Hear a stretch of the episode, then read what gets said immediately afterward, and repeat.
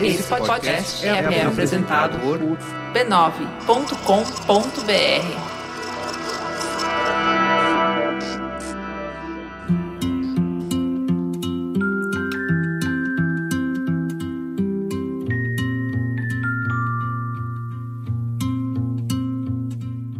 Olá, bem-vindos ao Pode Contar, uma microsérie em três capítulos criada pela Medley em parceria com Mamilos para uma conversa aberta sobre a depressão, para quem precisa de ajuda e também para quem quer ajudar. Eu sou a Juva Lauer e vou guiar vocês nesse caminho. Vem com a gente!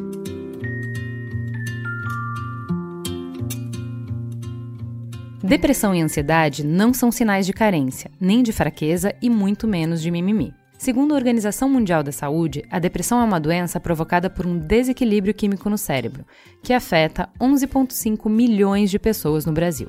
O transtorno da ansiedade atinge mais ainda 18,6 milhões, quase 10% da população. Quem está passando por um desses quadros precisa de ajuda especializada para voltar ao normal.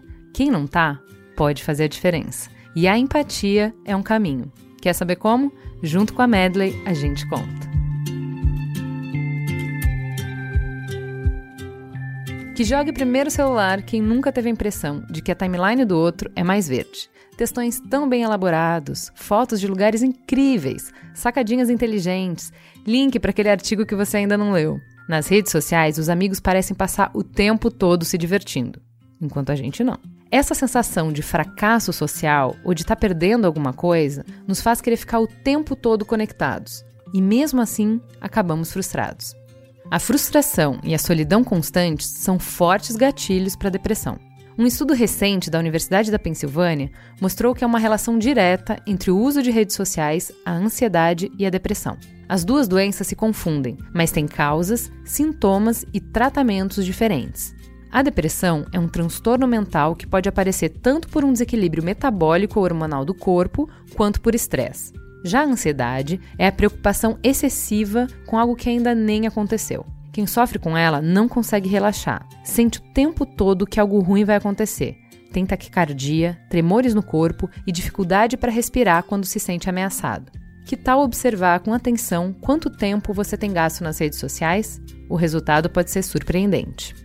Mas, da mesma forma que as redes sociais podem atrapalhar a saúde, elas também podem ajudar a identificar alguém que precisa de ajuda. Observe mudanças bruscas de comportamento dos seus amigos nas redes e fique atento a pensamentos muito negativos ou destrutivos. Em qualquer um desses casos, que tal mandar uma mensagem direta ou mesmo ligar para esse amigo e perguntar: Tá tudo bem com você? A sua última postagem me acendeu uma luz amarela aqui. Quer conversar? Ter alguém com quem contar pode ser o primeiro passo para o diagnóstico e você pode ser a ponte entre alguém querido e um tratamento eficiente.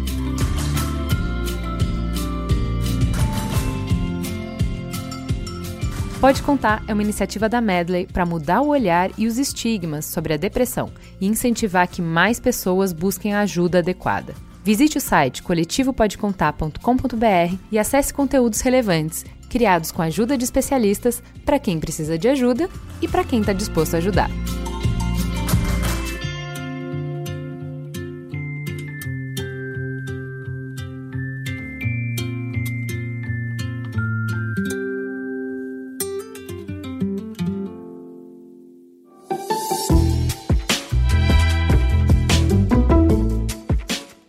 Mamileiros e mamiletes, bem-vindos ao Mamilos. Eu sou a Juva Lauer. Eu sou a Cris Bartz. Esse é o Mamilos, o podcast que está mais preocupado em construir pontos do que em provar pontos. O que a gente faz é jornalismo de peito aberto. E começamos essa semana com um baita agradecimento. Não é que a gente bateu a primeira meta do Catarse?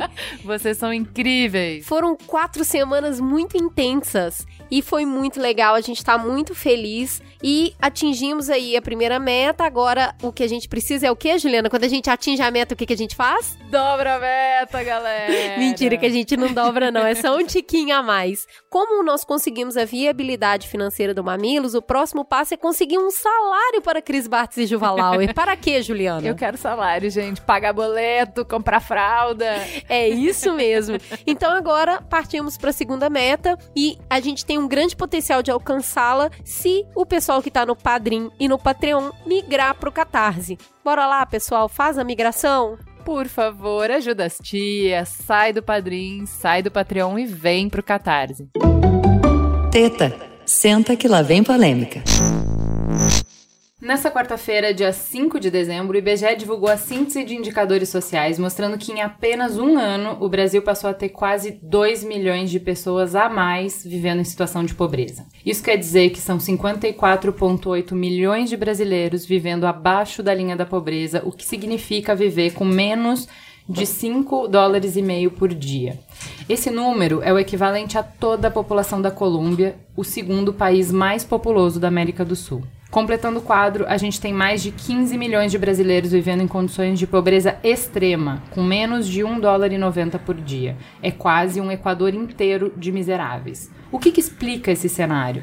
Segundo o IBGE, a recessão econômica dos últimos anos é a responsável. A taxa de desocupação, que era de 6,9% em 2014, subiu para 12,5% em 2017. Nesse ano, dois em cada cinco trabalhadores do país eram informais. A gente pode discordar em muitos aspectos e discorda, mas a pobreza é definitivamente um inimigo comum. Ou melhor colocando, reverter esse quadro é um objetivo que partilhamos. Reunimos então três convidados inspiradores, inteligentes e bem intencionados para apresentar diferentes estratégias à provocação. Como vencer a miséria. Vamos então descobrir quem são essas pessoas incríveis que nos cederam o tempo para vir aqui conversar um pouco sobre economia. Diogo, por favor, se apresente para os nossos ouvintes. Quem é você de segunda a sexta? Bom, eu sou cientista político. Eu passei esse ano coordenando o programa de governo do Partido Novo, mas meu background é em, é em direito, minha formação é em direito, meu mestrado em, em ciência política e o meu atual doutorado em economia política. Ótimo. Camila, por favor, se apresente para os nossos ouvintes. Quem é você na fila do pão? Bom, bom dia a todas e todos. Sou a Camila. Eu fiz economia na PUC São Paulo. Eu trabalho no mercado financeiro há um bom tempo. E também esse ano eu colaborei no programa de economia do Guilherme Boulos, que foi o candidato, que é coordenador do MTST e foi candidato à presidência pelo PSOL. Ótimo. E por último, mas não menos importante, porque já é prata da casa, Lilian, por favor, se apresente para os nossos ouvintes. Oi, eu sou a Lilian Forquim, é economista e cientista política. Eu já apareci aqui no Mamilos. A minha área de debate e de interesse é em filosofia política, temas como desigualdade, pobreza, liberdade. É, eu sou professora da FGV, na Escola de Economia e na Escola de Administração Pública. E você já se apaixonou por essa mulher no programa Futuros Possíveis Sair da Esquerda ou à Direita. Obrigada. Vamos fazer o seguinte: esse programa vai ter uma dinâmica diferente. Esse programa vai ter três blocos. Em cada bloco, um deles vai apresentar sua proposta para resolver esse problema da miséria por 10 minutos e depois vai ser questionado pelos outros dois participantes durante 15 minutos. E a gente encerra o bloco, cada bloco com 25 minutos e passa para o próximo. Diogo, nosso libertário, você começa. Você é o nosso déspota esclarecido. Em janeiro você assume todo o poder. Você Certo. pode fazer o que quiser, não precisa provar com ninguém. O que, que você faria para nos tirar desse buraco? É, o primeiro é que um, um liberal ele é cético com relação à capacidade do poder de fazer com que as pessoas mudem seu comportamento. E a solução da pobreza tem a ver com o comportamento individual. Então, se a gente começar perguntando o que a gente faz individualmente para reduzir a pobreza, é uma pergunta que não é tão fácil de se responder. né? será que você deve pegar toda a renda que você tem e doar 80% aos pobres, 50% aos pobres. Né, As pessoas dessa mesa aqui imaginam que né, não, não estão nessa faixa que, a, que o IBGE destaca como sendo pessoas na faixa de pobreza. Será que a gente não deveria estar fazendo mais pra, por isso? Eu acho- até que a gente deveria estar fazendo mais. Mas o fato é que se a gente simplesmente seguia por uma, uma mentalidade, digamos assim, um utilitarismo um pouco raso, um utilitarismo nesse sentido focado na, na redução da pobreza, você vê que é uma pergunta bastante é, complicada de se resolver. E a gente precisa primeiro produzir, então a gente precisa primeiro ter renda para poder né, dar a nossa própria renda. E para ter renda você precisa ter um ambiente aí que você consiga ser produtivo. E aí você começa a entrar, eu acho que dentro de dois cernes da questão, né, que é um de longo prazo e um de curto prazo. No longo prazo, a única coisa que você consegue fazer é aumentar a produtividade do cidadão. Não tem outra forma de sair da pobreza a não ser isso. Hoje a gente costuma se perguntar muito ah, o que causa pobreza. Cara, pobreza não tem causa. A pobreza simplesmente deixa pessoas que são pobres. Pega um monte de crianças, joga no mato, elas estão pobres. É, a gente tem que se perguntar o que causa riqueza. Né? O que causa riqueza é a maior produtividade per capita de qualquer sociedade. Para isso acontecer, é, é, importante que nós tenhamos políticas de crescimento econômico. Eu acho que, por mais que se fale de mais crescimento econômico, às vezes, a gente subestima o crescimento econômico. Né? Se há 200 anos atrás, os americanos, em 1818, chegassem e falassem, aí ah, nos próximos 200 anos, quanto que a gente quer crescer? Eles cresceram quase que 2% ao ano. Se eles falassem, ah, vamos crescer um, um, ponto, um, 1% a menos ao ano. Só isso. A gente tem mais lazer, né? Se eles quisessem seguir dessa regra, hoje os Estados Unidos teriam uma renda abaixo do Paraguai e da Angola. Cerca de 7.600 dólares per capita, em vez dos 56 mil dólares per capita que eles têm. Se os brasileiros há 200 anos atrás chegassem e falassem, vamos tentar crescer meio por cento a mais né, do que a gente já tem, meio, meio, meio ponto percentuais a mais que a gente já tem, hoje nós teríamos né, uma renda um pouco mais rica que Japão e Coreia do Sul. É, então a gente subestima como que cumulativamente o crescimento, né, essa taxa de juros agregada, ela tem um poder de transformação de uma sociedade. É, e para isso o Estado tem que parar de primeiro atrapalhar as pessoas, é, permitir que as pessoas consigam ter trabalho, que as pessoas consigam contratar, que as pessoas consigam empreender. É, então o Estado brasileiro é um Estado que joga as pessoas na informalidade. Os dados do IBGE que falam desse aumento da pobreza, eles também falam de um aumento da informalidade no Sim. Brasil. É, hoje a informalidade no Brasil chega a cerca de 41% da população. É difícil você trabalhar no Brasil. Eu estava vendo recentemente uma ação que o Procon fez no Rio, é, atrás de salões de, de cabeleireiros. E quando você começa a ver a exigência que tem para uma pessoa simplesmente sabe, fazer tranças e penteados, simplesmente todos os salões no centro do Rio que eles entraram, eles encontraram alguma irregularidade. Eu tava vendo algumas, né? É, uns não tinham livro de reclamações. Outros tinham livro de reclamações, mas não estava autenticado. Outros tinham livro de reclamações autenticado, mas não estava também com cartaz do Disque 151. É, uns não tinham tabela de preços de serviço, outros tinham, mas não estava é, visível lado de fora para o consumidor. É, sem falar de alvará, sem falar de licenciamento sanitário, sem falar de corpos de bombeiros. Então existe, é, primeiro, um governo que atrapalha muito. A primeira coisa é parar de atrapalhar a vida das pessoas. A segunda é essas condições para que a pessoa possa é, se tornar mais produtiva. A gente precisa de mais investimento a gente precisa de mais capital. Quando a gente olha para um imigrante mexicano que ele sai do, do México e vai para os Estados Unidos, ele passa de ter uma produtividade de coisa de 2 dólares por dia para mais de 10 dólares por dia. É, não é porque de repente ele decidiu, agora eu vou trabalhar muito mais. Simplesmente porque agora ele tem meios materiais de trabalhar. É, se ele está na agricultura, por exemplo, antes ele só tinha um ancinho e agora ele tem um trator, a produtividade do trabalhador aumenta. Mas é claro que a gente também tem que pensar no curto prazo. E no curto prazo nós temos, obviamente, condições de aumentar as transferências para os mais pobres. Bolsa Família, que é hoje meio por cento do nosso PIB, pode ser ampliado e pode ser melhor sistematizado é, o, Ricardo Paz de Barros, que é um dos pais do Bolsa Família, tem um trabalho de sistematização da rede de produção social no Brasil. É, que permite. A gente tem várias transferências que a gente nem sequer sabe. O trabalhador às vezes recebe nem sabe o que, que ele está recebendo. Era possível que o Bolsa Família, em vez de ter é, hoje, supostamente, se você está no Bolsa Família, cada real que você ganha de renda, você perderia um real do Bolsa Família. Era possível você fazer com que isso fosse uma rampa né, mais, mais suave, em vez de ter essa taxa, essa alíquota de 100%. Que isso se complementasse com Bolsa Trabalho, é, que uma vez que você trabalha, hoje existem alguns benefícios. Isso tinha que ser mais racionalizado para que é, o trabalhador, no momento em que ele consegue um trabalho, também consegue que o, o que o governo dê né, um, um, complemento salarial a ele. A políticas parecidas existem nos Estados Unidos, na França. É, nós temos a condição de fazer isso no Brasil sem aumentar a despesa com orçamento, simplesmente melhor utilizando os recursos. E sem falar das transferências que são é, negativas. Né? A transferência da Previdência, por exemplo, é, ela vai para os 20% mais ricos e, e, e não para os mais pobres. Né? Então nós temos que pensar também que é, é, muito maior do que a Bolsa Família. Né? Então a gente teria que é, diminuir as transferências para os mais ricos aumentar as, as transferências para os mais pobres no curto prazo e no longo prazo aumentar a produtividade.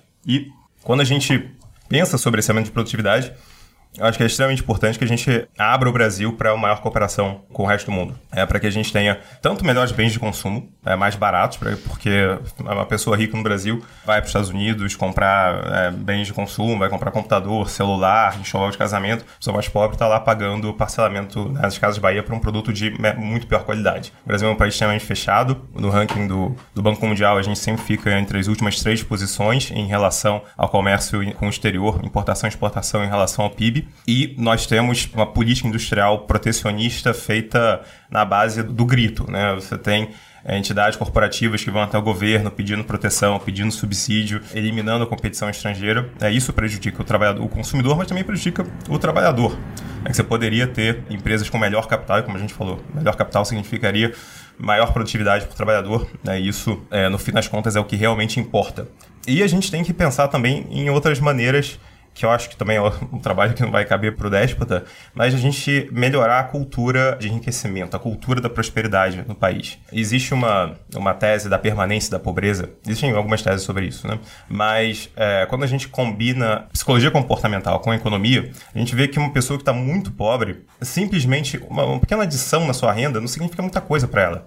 Sabe? É como se você tivesse um carro que, tá, que deu PT e alguém chega, peraí, deixa eu consertar a porta sabe, não adianta muita coisa. É, então, existe uma curva de utilidade, Friedman Savage, que apesar de parecer estranho, mas é mais ou menos é, dessa forma que a gente vê que as pessoas se comportam. Se você tem uma renda muito baixa, o que, que é melhor você fazer? É melhor você arriscar. Cara, compra um bilhete para loteria, ou, é, ou entra para o crime. Você tem formas de que você acha que, para eu sair, eu tenho que dar um salto muito grande. Então, eu tomo muito risco, em vez de tipo, melhorar o meu consumo, melhorar o meu investimento na margem. Né? É por isso que, por exemplo, imigrantes, quando eles chegam a um novo país, o parâmetro deles de pobreza é outro, eles estão mais dispostos a ir tendo esse comportamento marginal do que tomar grandes riscos. Né? Você tem o menor, normalmente, incidência, índice de, de é, criminalidade entre os imigrantes e tem também, normalmente, é, maiores histórias de sucesso né, da população imigrante quando chega num país. Então a gente precisa. Contrariando todas as políticas xenófobas, né?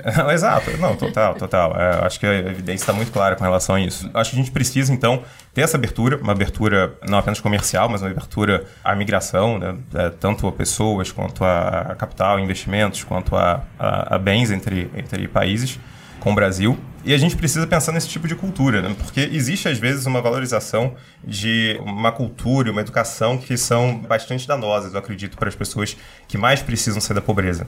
Às vezes uma glamorização de comportamentos ruins. Eu acho que hoje nos Estados Unidos, tanto pessoas de esquerda quanto é, mais de direita têm falado bastante sobre isso que pessoas mais ricas nos Estados Unidos têm casamentos mais estáveis, têm uma maior atenção para com os filhos, etc. E essas mesmas pessoas às vezes valorizam na cultura, a chamada cultura de gueto nos Estados Unidos, que é muito mais é, é promíscua, valoriza mais o hedonismo, etc., em vez do trabalho e tal. É, quando a gente olha para a grande história, né, a gente vê que a humanidade vem saindo da pobreza, né, que eu acho que é, é, de fato o grande fato da nossa era, né, de que de 1900 até hoje, nos países ricos, a renda média aumentou nove vezes, às vezes dez vezes. E isso se faz de uma forma muito chata.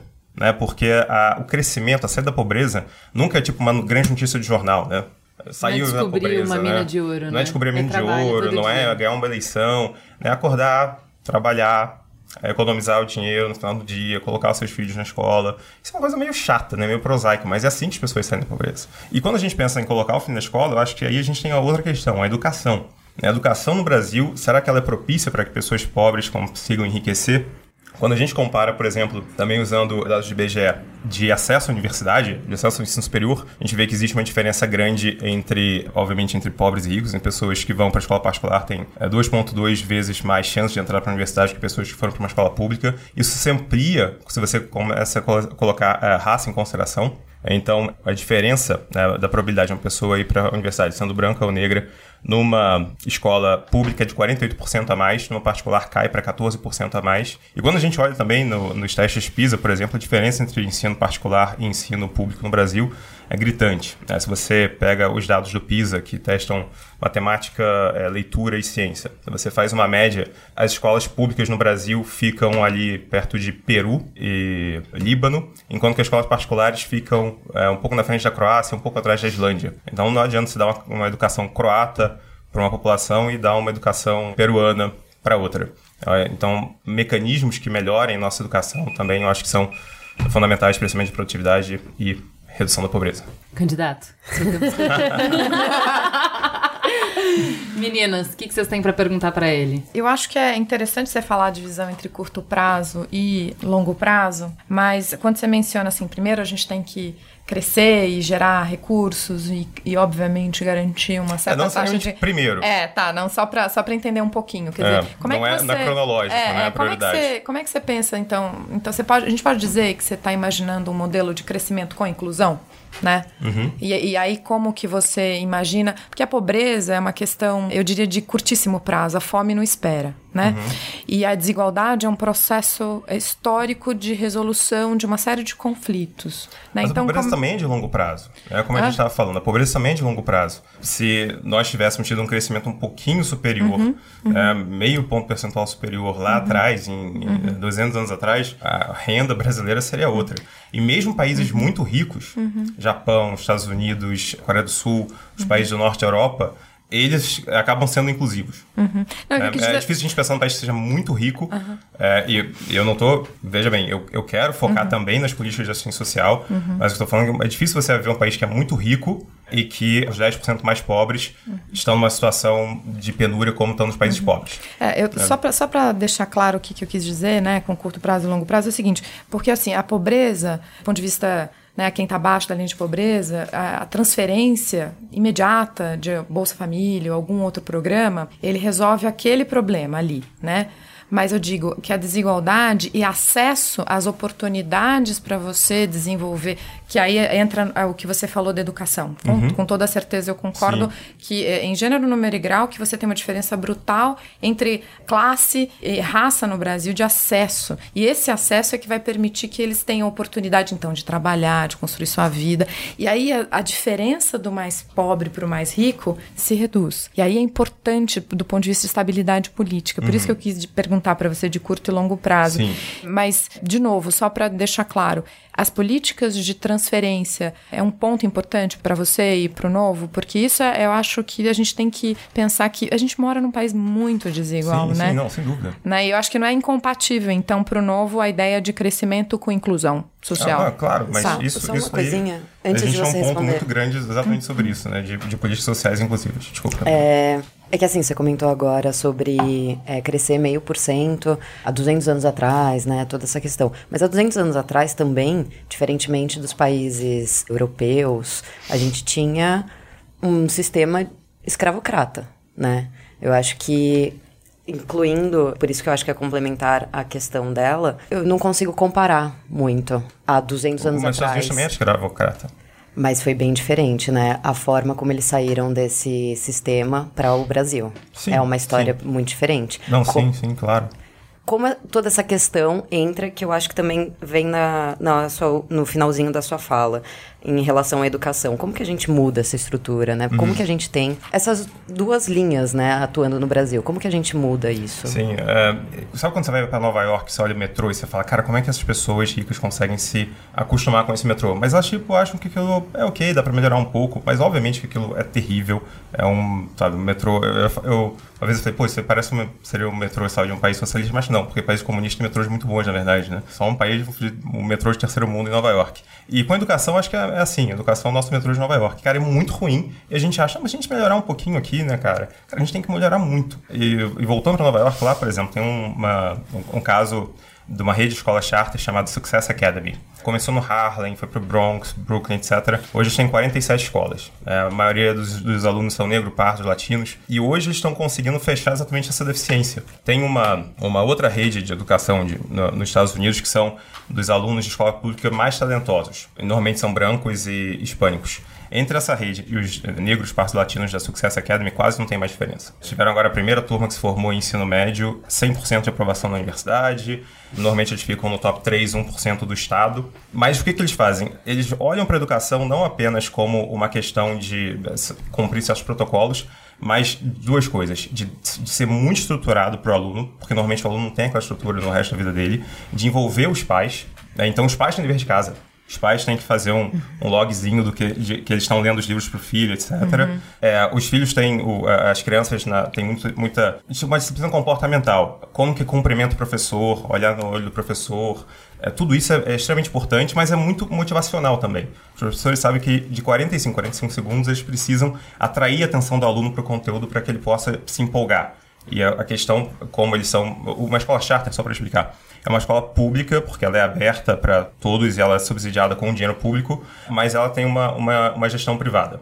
né? Então ela meio que tá, ela tem um incentivo de competição. Se ela não atrair os alunos, a escola charter para de receber o dinheiro do Estado, ela fecha. É, então eles se tornaram os favoritos hoje tem é, um- mundo de alunos que se inscreve, a gente tem que fazer sorteio para escolher quem vai para lá, porque eles fazem com que os alunos também queiram ir para a escola muito, né? Então isso é fundamental. A gente precisa ter outra perspectiva, outra abordagem para a escola e ter modelos de melhor incentivo. Né? Se eu pudesse falar o que que por que, que eu acho que eu, que eu sou um liberal, etc., porque eu acredito que uma sociedade precisa ter instituições que combinem o interesse individual com o bem-estar social.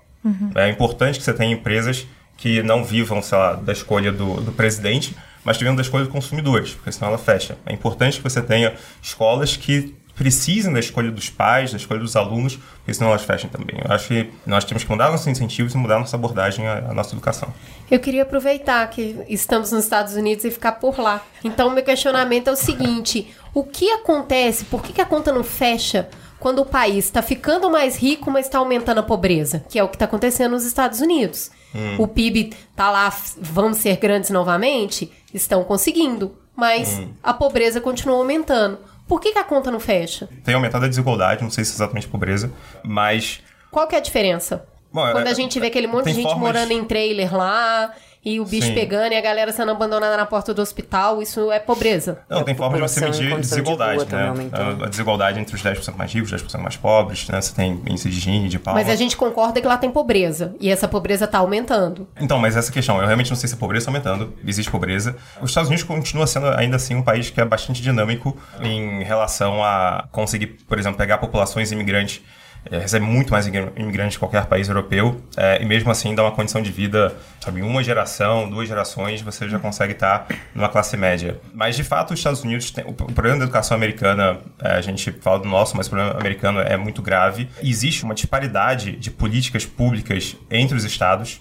Então, se você vai olhar, por exemplo, para os estados do, do Nordeste americano, taxa de pobreza é extremamente baixa. Na educação, Massachusetts seria o número um, um ou dois do PISA, melhor que qualquer outro país europeu. Se você vai olhar para é, Mississippi, Alabama, aí você vê é, uma pobreza que acaba sendo até permanente. Né? Existe essa, que a gente fala de, de cultura de gueto, acaba sendo é, prevalente em alguns lugares. Essa ideia de uma falta de capacidade de, de superação. É, e uma coisa que eu acho que é bastante trágica nos Estados Unidos hoje em dia, que é o que eles estão chamando de epidemia do ópio, né, dos, dos opioides nos Estados Unidos, que é uma falta de perspectiva, talvez. Eu não sei exatamente o que causa isso, né? Tem os experimentos com ratos, né? Se você coloca coisas para os ratos fazerem, eles não vão ficar com, na mamadeira da cocaína. né? E talvez falte um pouco disso também. Mas ainda assim, eu acho que, como historicamente, os Estados Unidos foi um país que conseguiu ter um, um- nível de desenvolvimento generalizado é, absurdo, né? Só para dar um pitaco, eu acho o seguinte, vou aceitar a sua provocação, que eu acho que é super pertinente. Os Estados Unidos, eles têm mais pobreza, sim, apesar de você ter aumento de produtividade, mas a gente tem que levar em consideração o seguinte, quem tem condições de usar esses meios para aumentar a sua produtividade, que é o, é o país é, desenvolvido com a maior desigualdade. Então, na verdade, o que aconteceu? É a classe a média não perde... Então, a, a classe média perdeu o poder aquisitivo, né? Você tem é, estados que estão sofrendo com a concorrência internacional e, obviamente, se a gente for lembrar lá da eleição do Trump, quem que vai cuidar? Essa era a piada, né, que saiu depois. Quem que vai tratar daqueles trabalhadores não afrodescendentes com baixa escolaridade que também perderam com a globalização e a falta de empregos? Né? E aí eu acho que entra a questão seguinte: tem uma pobreza que aí você tem os eh, food stamps, eh, alguns subsídios que acontecem, só que os Estados Unidos não, tão con- não estão conseguindo dar conta da inserção dessas pessoas que estão perdendo com a globalização. Isso é um problema, sim, de longo prazo, de perda de empregos. E essa onda de inteligência artificial que vai tirar emprego para valer, a gente precisa correr. Porque essas pessoas não vão mais conseguir voltar para o mercado de trabalho, vai ir para o desalento, etc. Sim. Por isso que até, e aí é porque eu dei um curso sobre vários desses temas, é, existem propostas que estão sendo usadas em experimentos, que é a renda básica universal, por exemplo. Sobretudo os países escandinavos, quer dizer, crescimento, inclusão, aumento da hum, é, classe média. Uma classe média ampla, ela estabiliza o país. Quer dizer, você vai continuar tendo diferenças de renda, mas elas não são tão excessivas assim, que desestabilizem, por exemplo, econômica e politicamente. Então, sim, os Estados Unidos têm exemplos bacanas como a Chart e outros tantos, né? Mas eles não estão conseguindo na velocidade que deviam cuidar da desigualdade no nível que está. É, eu acho que aí tem alguns pontos que são muito interessantes que vocês levantaram. Uma é que os, os, principais perdedores da globalização não são os mais pobres, normalmente são imigrantes, mas são meio que a classe C e D americana, né, que acabou também sendo muito eleitor do Trump, etc. É um downgrade de todo é, mundo, que né? Que sente um, um, principalmente Sim. um downgrade social também, né, de status social. Acho que os Estados Unidos têm outros três grandes problemas para enfrentar o, o, a questão da pobreza. Um é construção civil. As cidades americanas ficaram extremamente regulamentadas e burocráticas e é muito difícil você conseguir construção e aumentar a oferta de imóveis em cidades, cidades que crescem, como por exemplo São Francisco, se torna um, um problema enorme.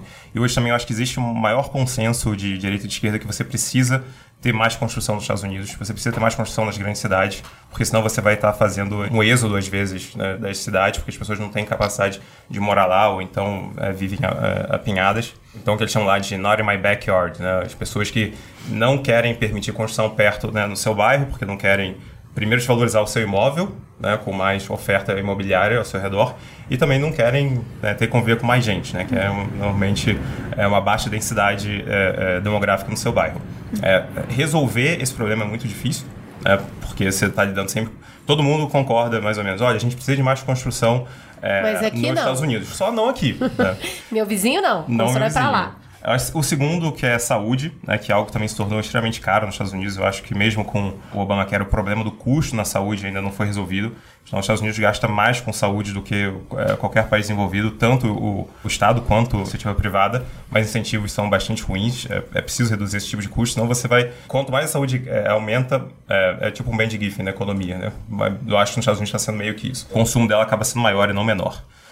E o terceiro, que é o, ensino, é o acesso ao ensino superior. Então, nos Estados Unidos está se tornando também, está tendo meio que é, gráficos de jacaré, como eles falam, sobre as oportunidades entre as pessoas que têm o prêmio de ter um ensino superior e as que não têm. Uhum. E as universidades se tornaram funis, né, clubinhos. Seria muito fácil, imagina, para Harvard dobrar talvez a, a, a, sua renda de alunos se ela dobrasse o número de vagas. Mas a, função da Harvard não é tipo, cara, eu vou pegar, eu tenho um, um produto super qualidade, agora eu vou expandir para todo mundo. Não. O produto dela é exatamente o clubinho, né? Exatamente uhum. a escassez. E é, essa lógica do ensino superior nos Estados Unidos também precisa mudar. Tem só uma questão que eu preciso te fazer antes da gente passar para o próximo bloco, senão nunca vão me perdoar.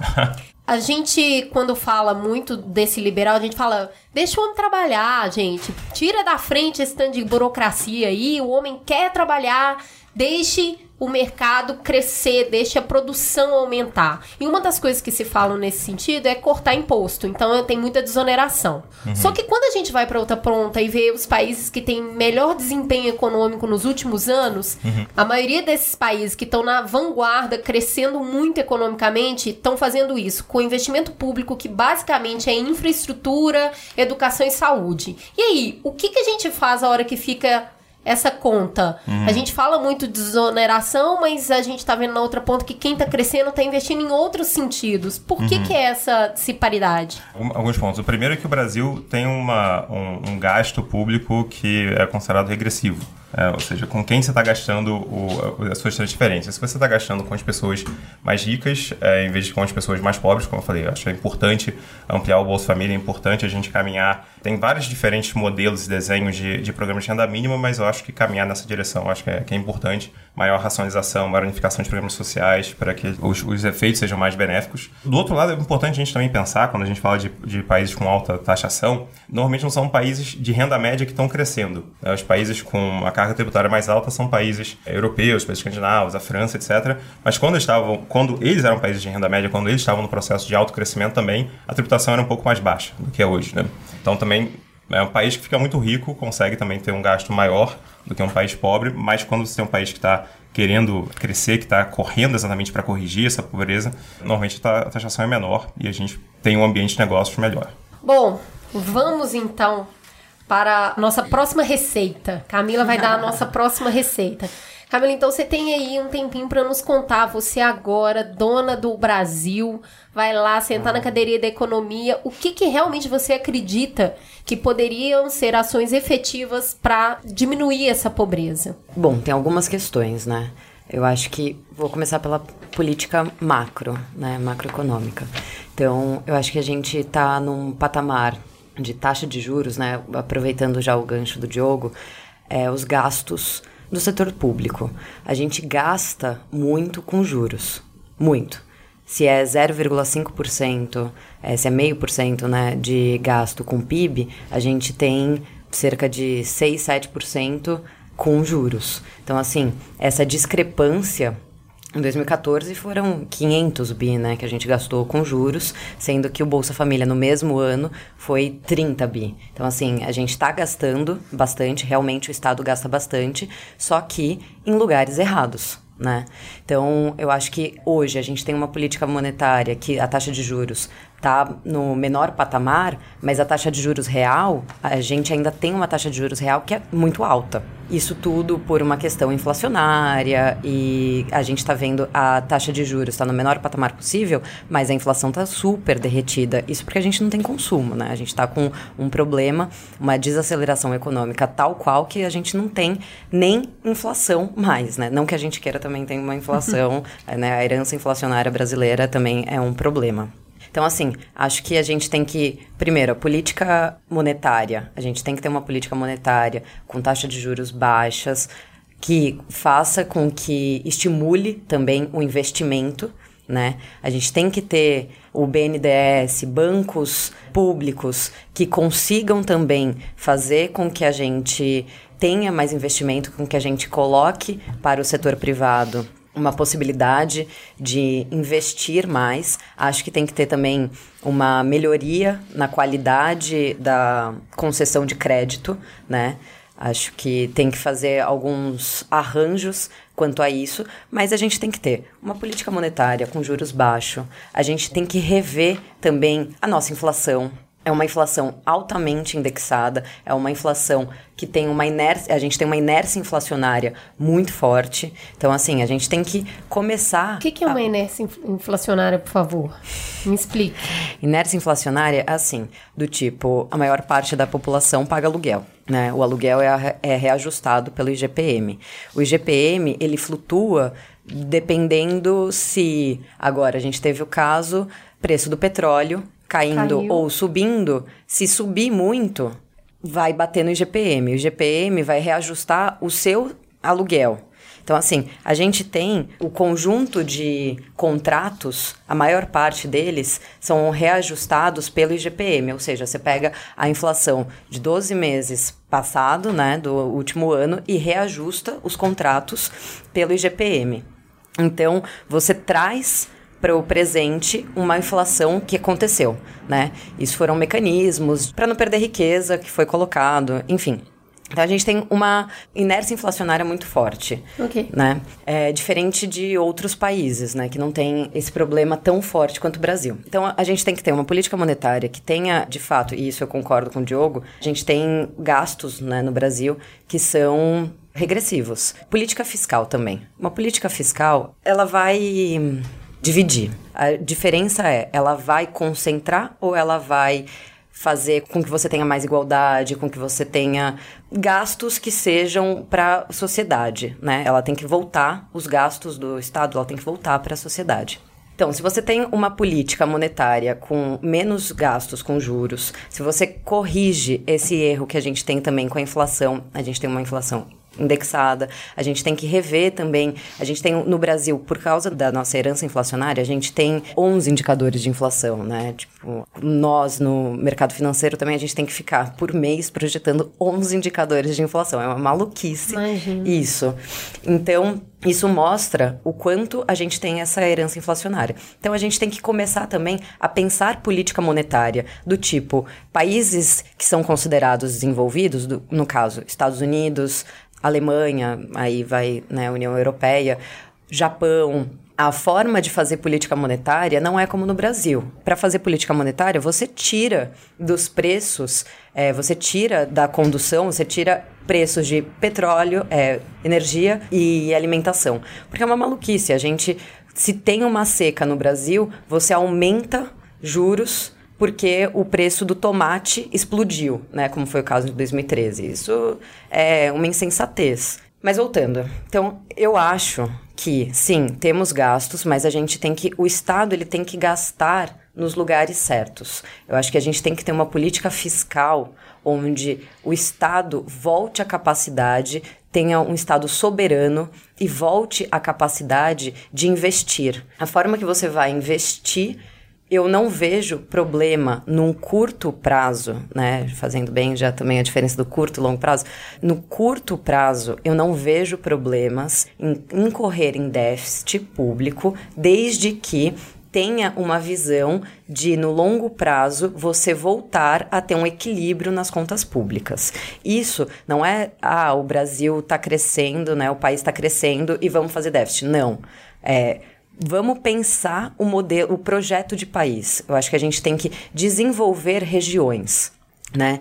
Então, ter um estado que pense a partir de regiões eu acho que também é favorável. Do tipo, a gente tem uma migração interna, né? A gente tem São Paulo, né? O maior exemplo disso. A gente tem no mesmo país todos vindo para São Paulo para fazer uma boa universidade, apesar que o Rio de Janeiro também, enfim, tem outras ótimas universidades no país, mas o que eu quero dizer é a gente tem um fluxo migratório para São Paulo que é em busca de trabalho, em busca de tudo isso que a gente podia estar tá pensando e desenvolvendo as regiões, né? Então, se você tiver um bom instituto federal de qualidade em educação, você colocar isso no Nordeste, no Norte, você faz com que a gente não tenha essa perda né, dessas regiões, com que você desenvolva essas regiões com pessoas desta região para pensar o que, que aquele lugar está precisando, né? A gente tem que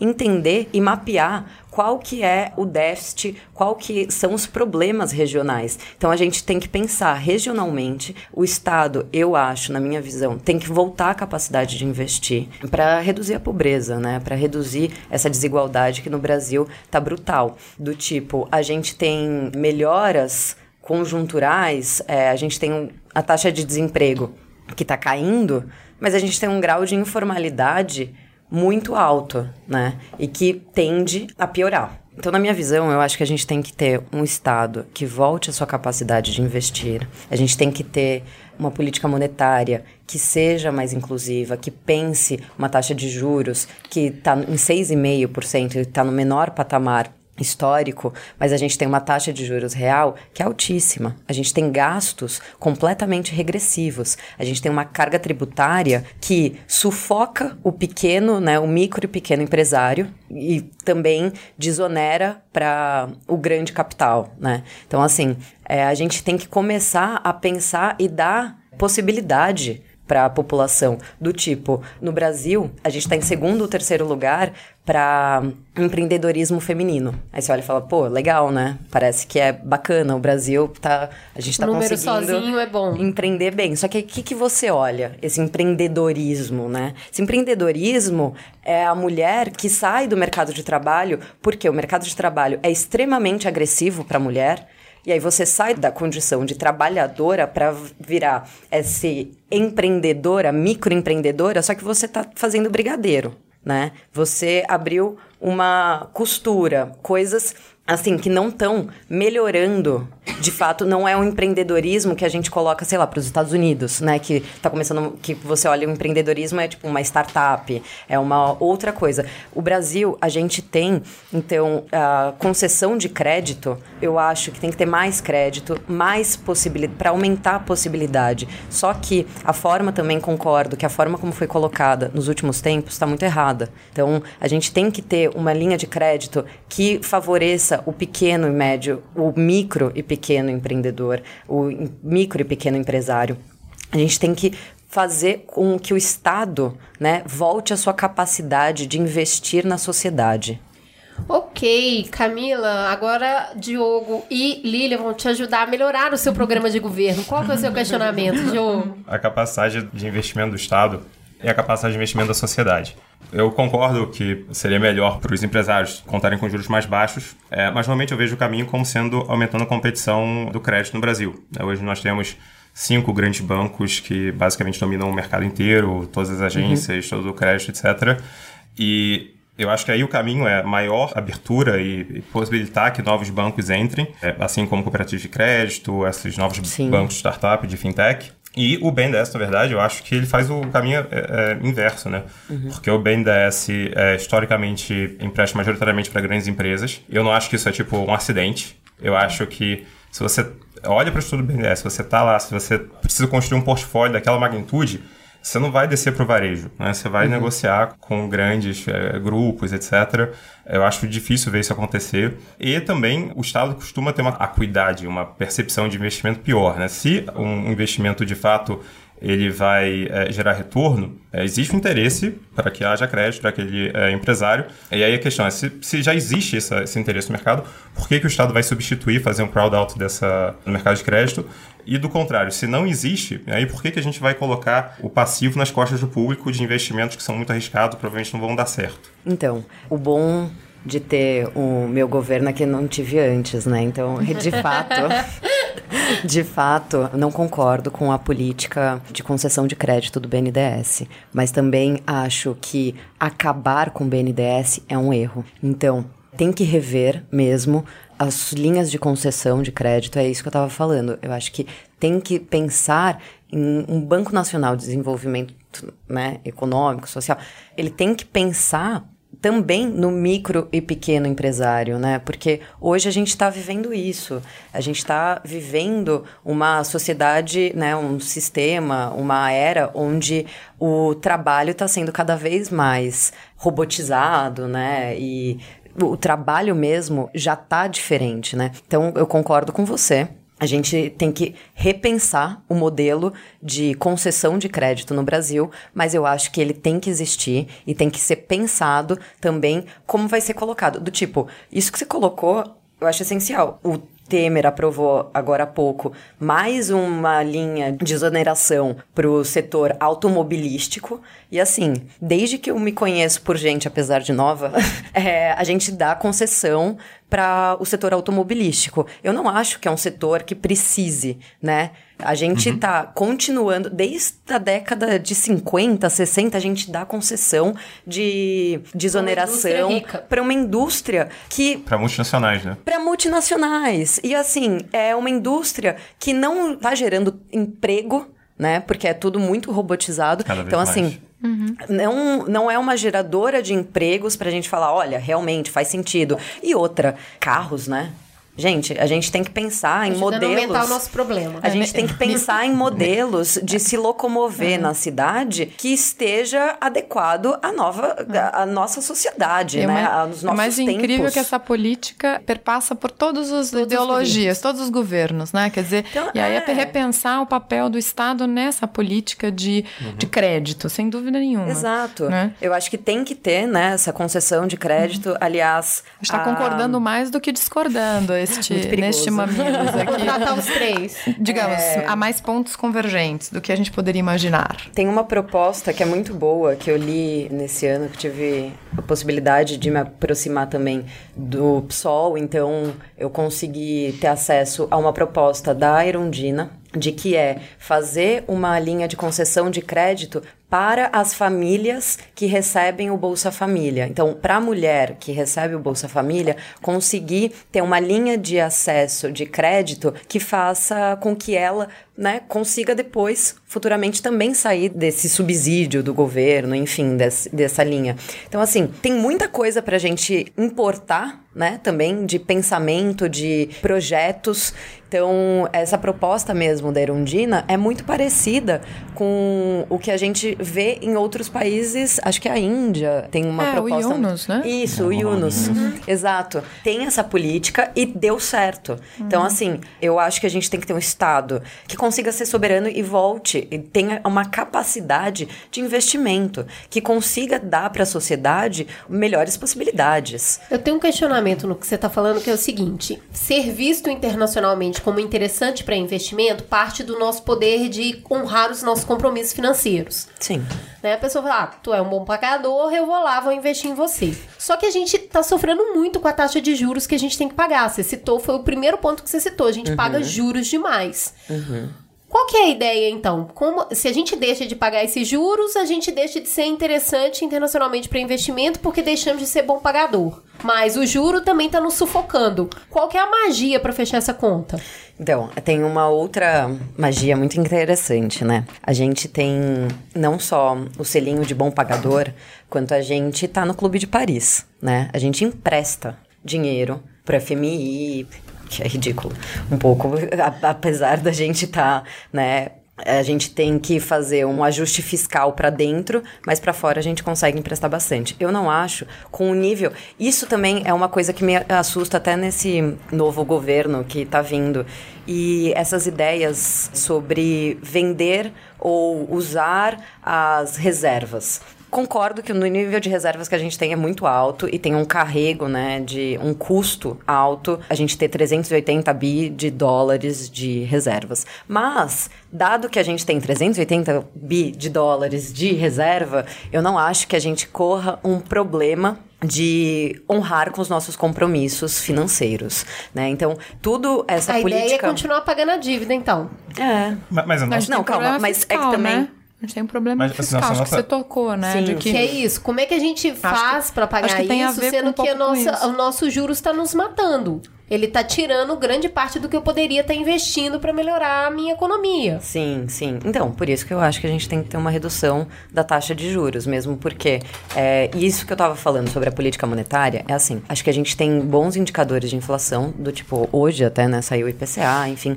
É, o IPCA é um ótimo indicador de inflação, mas eu acho que fazer uma política monetária em cima do IPCA é um erro. A gente já tem indicadores que o Banco Central divulga mensalmente, que são os núcleos de inflação, que você consegue medir também, né, você consegue, então, entender o que está acontecendo com o nível de preços, né, eu não coloco aqui nenhuma proposta de acabar com o IPCA, nem nada disso, mas é, eu acho que a gente tem que ter o IPCA, mas para fazer política monetária, eu acho que é um erro a gente ficar fazendo política monetária em cima do IPCA. Eu acho que a gente pode se atualizar como países como os Estados Unidos, que tira da política monetária o grupo alimentos, né? Porque eu acho que é isso. Se você sobe juros porque não teve chuva e aí com isso o preço do tomate que a gente viu em 2013 ou mais recentemente em 2015 a gente também teve uma inflação de alimentos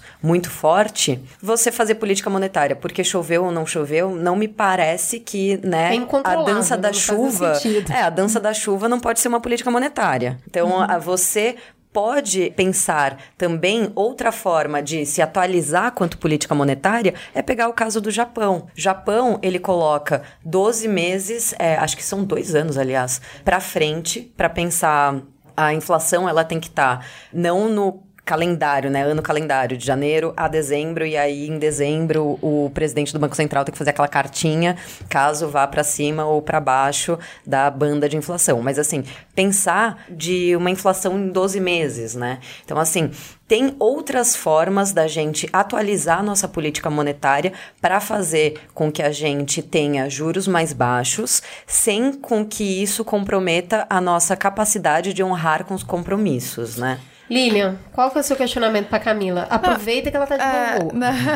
Ai, gente, eu, eu acho que é, é, essa questão do... Nossa do, ministra da Economia. É, a centralidade na política monetária, uh, acho que um outro item eu, eu até posso achar que é importante reformar, mas a gente tem um problema fiscal enorme.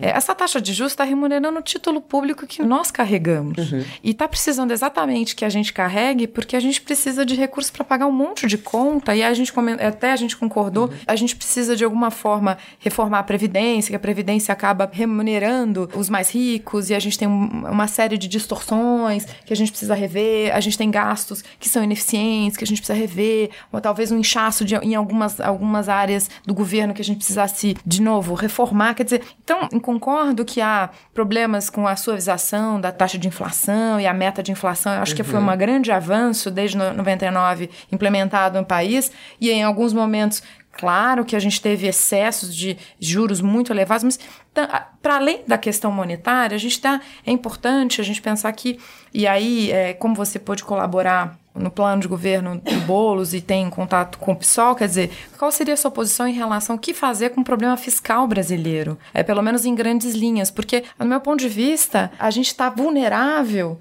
né? Não nessa perna. E aí isso força a gente ter uma política monetária que remunera título público que a gente carrega, né? Então, se no exterior a gente tem uma dívida muito menor, a gente já não tem esse problema de dívida externa, uhum. o passivo interno do país, ele é muito elevado. Então, eu acho que é uma questão que eu gostaria de, de que você esclarecesse o seu ponto de vista. Sim. Né? É, antes, só é engraçado que eu dei uma centralidade realmente à política monetária, mas eu sou especialista em fiscal. Isso, tô, então... sem saber, te dei essa. tô levantando a bola. Toma esse presente. Toma é... esse presente de fim de ano.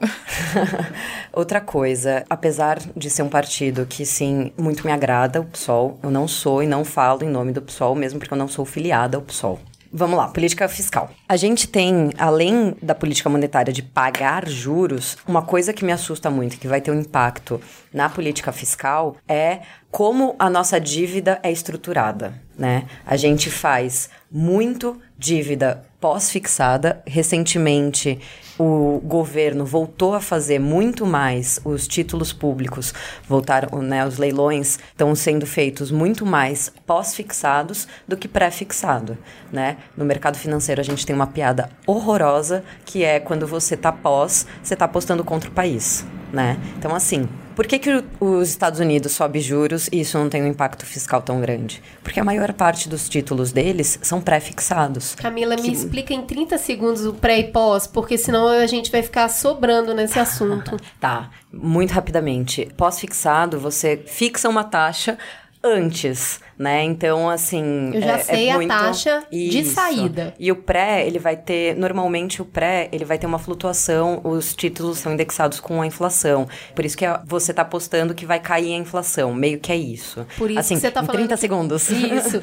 É, e é por isso que você fala que quando eu aposto no pré. Você está apostando, eu tô apostando a favor, Porque a você está apostando que vai ter menos inflação. Então, também não é um ter. Um salto de fé. Acho que tudo também no mercado é uma aposta, né? É uma coisa que eu acho muito interessante no mercado financeiro. Se você está comprado, outro está vendido, né? Uma pessoa tem que estar tá pensando exatamente o oposto de você para uma operação sair. Mas enfim, vamos voltar para política fiscal, que eu tenho um pouquinho tempo. Então a gente tem que pensar, eu acho que tem que ter uma melhora na nossa qualidade da dívida pública, né? E isso vai ter um impacto no orçamento também, né? Que é isso, os Estados Unidos pode subir juros, isso não tem um impacto no endividamento deles, né? Ou não tão forte assim. Claro que a gente, né, sempre impacta na parte de pagamento de juros. Mas, enfim, uma política fiscal, a gente tá com um déficit né? Mas foi como eu coloquei no começo da minha fala, eu não acho que ter déficit, desde que volte, né? Desde que a gente entenda e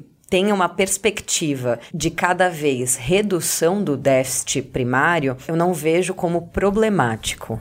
Então, isso eu quero dizer. Recentemente, a gente teve, né? A gente continua tendo déficit. Provavelmente, ano que vem vai ser o quinto ano de déficit primário que a gente tem, né?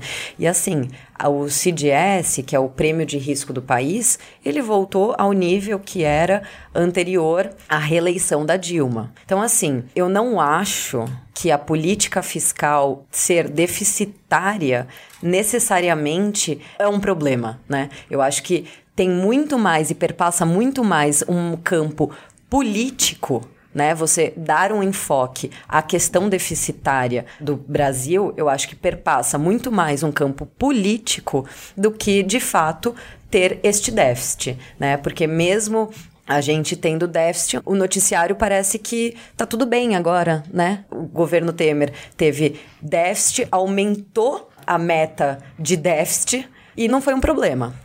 Né? A gente está falando do tempo todo de reforma da Previdência e de, e de ajuste fiscal. Acho que as pessoas levam isso a sério, acho. É, mas não foi colocado. A questão do pré-fixado, que nos Estados Unidos o mercado imobiliário, pré o crash 2008, teve também uma mudança de hipoteca um pouco diferente do que a gente usa aqui para uma modalidade pré-fixada. Eu acho que esse otimismo, de repente, se tornou uma incapacidade de pagar dos devedores. Eu acho que a gente não é bom pagador, né? Nossa nota de rating veio, veio caindo, né? Esse ano mesmo caiu. Acho que bem menos a hoje, né? Pela, uhum. pela Fitch e S&P. É, então acho, acho, que a gente não tem, não dá para sair esse luxo. A gente tem que, na verdade, recuperar uma nota de rating que nos mostra uma capacidade boa de pagar. A outra coisa é que, só esse ponto de BNDES com juros baixos, eu acho que nossos juros caiu em parte por causa da, da LP, da mudança de participação do BNDES no mercado de crédito brasileiro. É que é como se você tivesse um número de, de, lá, de, laranjas na economia e de repente você tem alguém que pega todas as laranjas, as que sobram para o mercado privado são poucas e aí você tem uma escassez de crédito e você aumenta o preço. Eu acho que agora a gente reduz a, essa ambição do BNDES, isso tem ajudado a reduzir os juros. E a última coisa que eu acho que é aí que está um pouco dessa, dessa divergência de visão é que é, eu vejo como se alguém está fazendo empréstimo, essa pessoa tem algo a perder, né, se ela tem o que eles chamam hoje de skin in the game, se ele está na reta, é, a capacidade de. É, tudo o interesse, os incentivos e até mesmo a capacidade de perceber um bom investimento é melhor do que quando você tem o governo, que na verdade quem vai pagar a conta não é o cara que está tomando a decisão, né? Quem vai pagar a conta é o povo depois, caso aquele investimento dê errado. É, eu acho que a série de investimentos errados que a gente faz, seja ele para maiores ou menores empresas, eu acho que tem a ver com uma visão de tomada de decisão, da capacidade de tomar decisão do Estado uhum. em relação à iniciativa privada. Em relação ao rating, né, eu acho um pouco curioso, né, a gente está com essa nota que é muito similar à da Argentina quando teve o crash, né? Então, com tanto que a gente, dado que a gente está no Clube de Paris, eu acho meio confuso, na verdade, a gente estar tá com essa nota. Então, eu tenho realmente divergências quanto a você a, a essa colocação. Enfim, a parte da escolha de investir era até uma pergunta que eu não consegui te fazer do aumentar o investimento e tudo mais. Eu acho que, bom, a gente vem de visões diferentes. Para mim, o investimento privado, ele só vai se dar não porque alguém gosta ou não de um presidente ou de mim como ministra da Fazenda, mas vai se dar se tiver demanda, né? O investidor privado, né, do setor privado, ele só vai investir se ele achar que tem alguém que no futuro vai conseguir comprar o produto dele, né? O investidor, o setor privado. Pagar, né? Não necessariamente comprar um produto, só apenas pagar a dívida de é, volta. Né? Uhum. Então. Que é que fazer é, o dinheiro rodar. É, que você só consegue pagar caso você consiga, né, vender o seu produto. Você simplesmente investir e ter um belo estoque na sua loja não vai fazer com que você consiga pagar o investimento, né? Uhum. Então, na minha visão, eu acho que tem duas funções de investimento. Primeira, é você só investe se você tem uma perspectiva de demanda demanda futura, né? Uma... Então, esse é o primeiro ponto. E eu acho que sim, perpassa um campo político também. Eu acho, na minha visão, eu tenho que há também greves de investimento, né?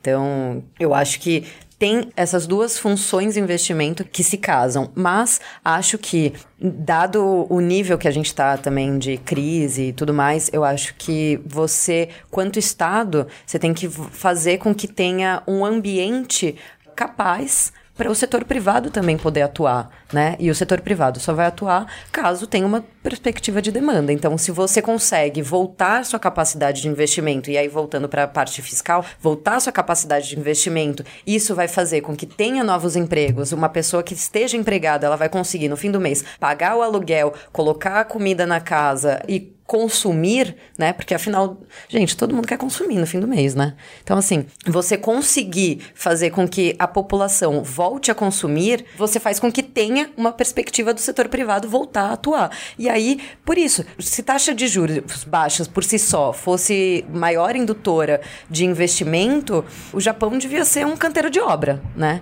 Uhum. E não é.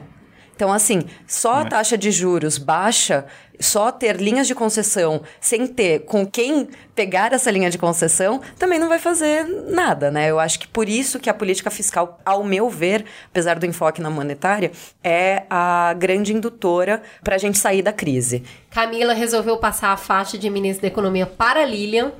E é. Lilian agora vai nos contar como sair da pobreza de acordo com a sua visão econômica.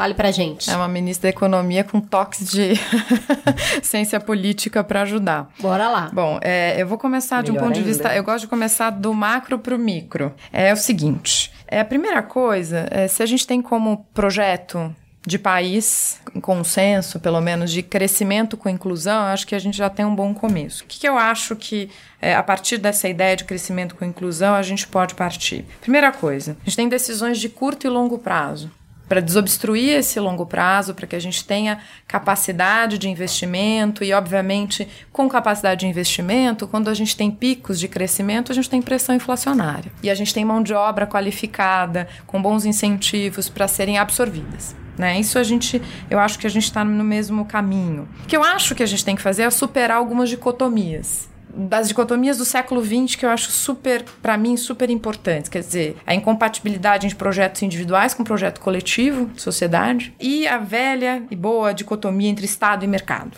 Né? Sair dessa coisa, ou Estado ou mercado.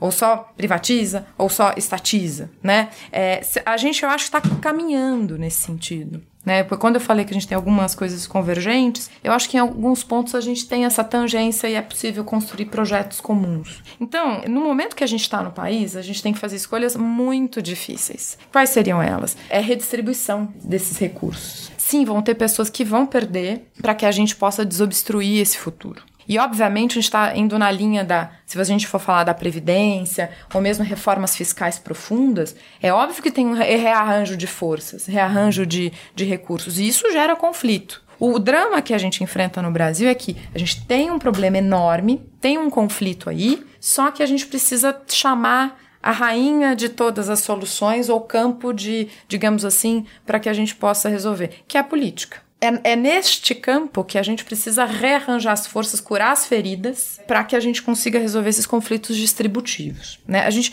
de novo, a gente pode discordar no micro, né, na política XYZ, mas algumas questões, se vocês estiverem em desacordo com a ministra da Fazenda, é obviamente a gente, a gente rearranja. Mas assim, eu consigo. Se tiver em desacordo, eu mando prender. É, mas eu, eu tenho que pensar no macro, num guarda-chuva de ideias, assim, um pouco mais abstratas, de para que a gente consiga depois entender por que, que a gente está discordando. Se a gente está concordando até aqui, a gente caminha. Bom, que nem contar história para criança. Tudo bem a história até agora? Então tá bom. Bom, aí o que, que eu imagino nesse processo? Bom, trazer a política para a gente resolver esses conflitos muito graves. É óbvio que a gente está discutindo agora qual seria o modelo de reforma tributária.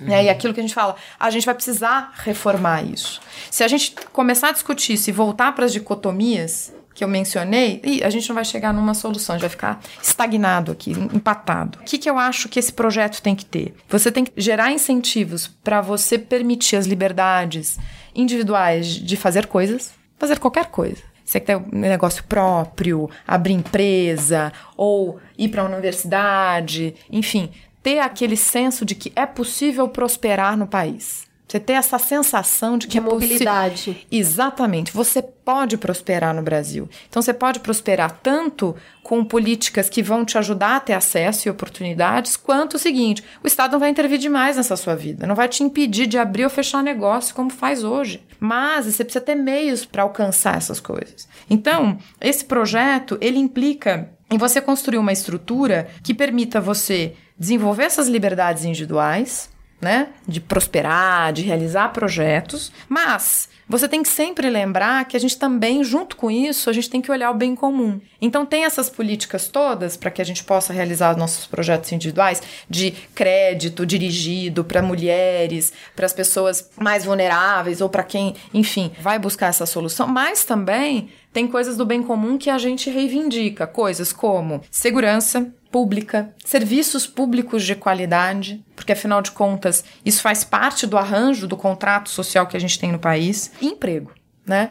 Isso é importante. Você ter emprego, segurança, serviços públicos de qualidade é para onde você é crescimento de longo prazo com inclusão. Por quê? Se você consegue garantir emprego para as pessoas, você tira essas pessoas da armadilha da pobreza Definitivamente. Claro, se você não tiver uma crise horrorosa externa, como aconteceu em 2008, que nos desajustou, ou uma grande crise de dívida, etc. Mas quando você tem emprego, você dá para a pessoa, ninguém, assim, as pessoas podem mudar de emprego, mas você mostra que assim, esse país me dá oportunidade. Se você reduzir o tempo entre você sair de um emprego e para o outro, né? Você saber que tem esse ambiente para você do ponto de vista pessoal. Isso posto, quero dizer o seguinte: Políticas que geram emprego e que, em alguma medida, reajustam os incentivos, o que, que eu quero dizer? Para o empregador e para o empregado, também são políticas inclusivas. Então, quando você também é, verifica que alguma legislação está causando algum entrave para você conseguir gerar mais emprego, você também faz uma política inclusiva. Isso não necessariamente vai implicar você beneficiar ou capital ou tirar direitos do trabalhador. A gente tem que mudar um pouco a semântica dessa discussão. Porque, de novo, a gente quer que as pessoas possam, ao perder o emprego, ter uma certa segurança para buscar um outro emprego, ou seja, ter um, uma, o seguro-desemprego e outras medidas de bem-estar social que são relevantes, mas também o empregador possa gerar emprego. O que, que eu acho que é importante? Por quê? Porque, de novo, se a gente não pensar nisso com cuidado, a gente vai enfrentar coisas ainda mais difíceis como a França está enfrentando agora. Que é o quê? Que é o seguinte: esses protestos todos, toda a discussão que está acontecendo na França, é uma falha, é, é, é, um, dos, um dos resultados de um estado de bem-estar social que chegou a esgotamento, não pelo conceito de que a gente não deva ter estado de bem-estar social, mas a construção dele o quanto você está gastando nisso, nisso e aquilo, os incentivos que foram criados, excesso de algumas coisas, excesso de alguns subsídios, algumas reformas que precisam ser feitas na França também. Países escandinavos, países que têm alto crescimento, vou exagerar, mas crescimento sustentável, é, baixa desigualdade, altos índices de bem-estar e de felicidade, tem políticas de bem-estar muito bem sucedidas, não estão tendo problemas de fiscais para dar conta delas. É o que eu quero dizer é o seguinte: é possível você ter políticas nesse sentido crescimento econômico, tá certo? E pagar as contas direitinho. Não existe esse trade-off. O que, que eu acho que, além de você pensar esse projeto mais amplo, mais abstrato, a gente precisa no Brasil? Eficiência na gestão. A gente acho que é uma palavra que precisava colocar na mesa. Gestão pública responsável. Você conseguir cobrar e você conseguir participar do, desses processos. Acho que a renovação do Congresso busca, entre outras coisas, você levar outras pessoas para ver se pensa de, de maneira diferente a gestão pública. O dinheiro é nosso. É público, mas no sentido de que nós todos devemos nos importar com o que se faz com ele. Então, você querer eficiência na aplicação do dinheiro público é fundamental. E você ter mecanismos de participação da sociedade civil no entendimento de como é gasto, para quem é gasto, para quem que você é, encaminha esses recursos. Isso é fundamental. Isso tem a ver com democracia, que é outro item que eu acho que a gente tem que pensar para o país. É o reforço da importância do conceito de democracia. Democracia não é só um conjunto de instituições, é um modo de vida. É você ter tolerância, ter liberdades, ser capaz de conviver com o diferente, com o plural, né? E a ideia de que você consegue resolver as dicotomias entre o indivíduo e o bem comum. Na democracia, não é verdade que você é só uma discussão sobre maiorias e minorias é entre indivíduo e coletivo. Claro que tem grupos que são mais vulneráveis que outros que precisam receber atenção do Estado para que elas possam ter oportunidade de acesso. Mas eu estou trazendo aqui para vocês uma, uma questão que para mim é importante, que assim, a gente olha para a democracia só para as instituições, mas democracia enquanto um conceito moral, sabe? De um cara chamado John Dewey, que a gente não estuda no Brasil, que é um, é um cara dos Estados Unidos, que diz assim, olha, cara, democracia é de baixo para cima. A democracia é cansativa, ela exige você participação, ela exige que você entenda qual é o seu papel na sociedade, e menos a gente apelar para dizer que a democracia é a partir de algumas dicotomias, ou mesmo a partir de algumas teorias que a gente compartilhou aqui rapidinho, liberal, não liberal, que é sempre um choque entre o indivíduo e o coletivo. Né? Você tem os seus projetos individuais que você quer fazer e esse Estado deve permitir, mas até o limite que você não afete um bem comum uma ideia de país, uma ideia de nação, de respeito, etc. e tal. Então, estou falando de um ponto de vista abstrato, mas com algumas políticas bastante concretas. Então, acho que a gente tem, talvez, caminhado a passos curtos, mas eu sinto isso no final desse ano, que foi muito difícil, para algumas coisas comuns, de que a gente entende que a gente, num país muito desigual e com a extrema pobreza que a gente tem, isso não pode ficar fora da pauta. De jeito nenhum, de nenhum governo. Na verdade, é a pauta prioritária, né? Exatamente. Pessoas morrendo tem que ser a pauta prioritária. Isso, isso. E isso implica em o seguinte: precisa, de novo, ter um respeito muito grande pelo dinheiro público e pela gestão pública.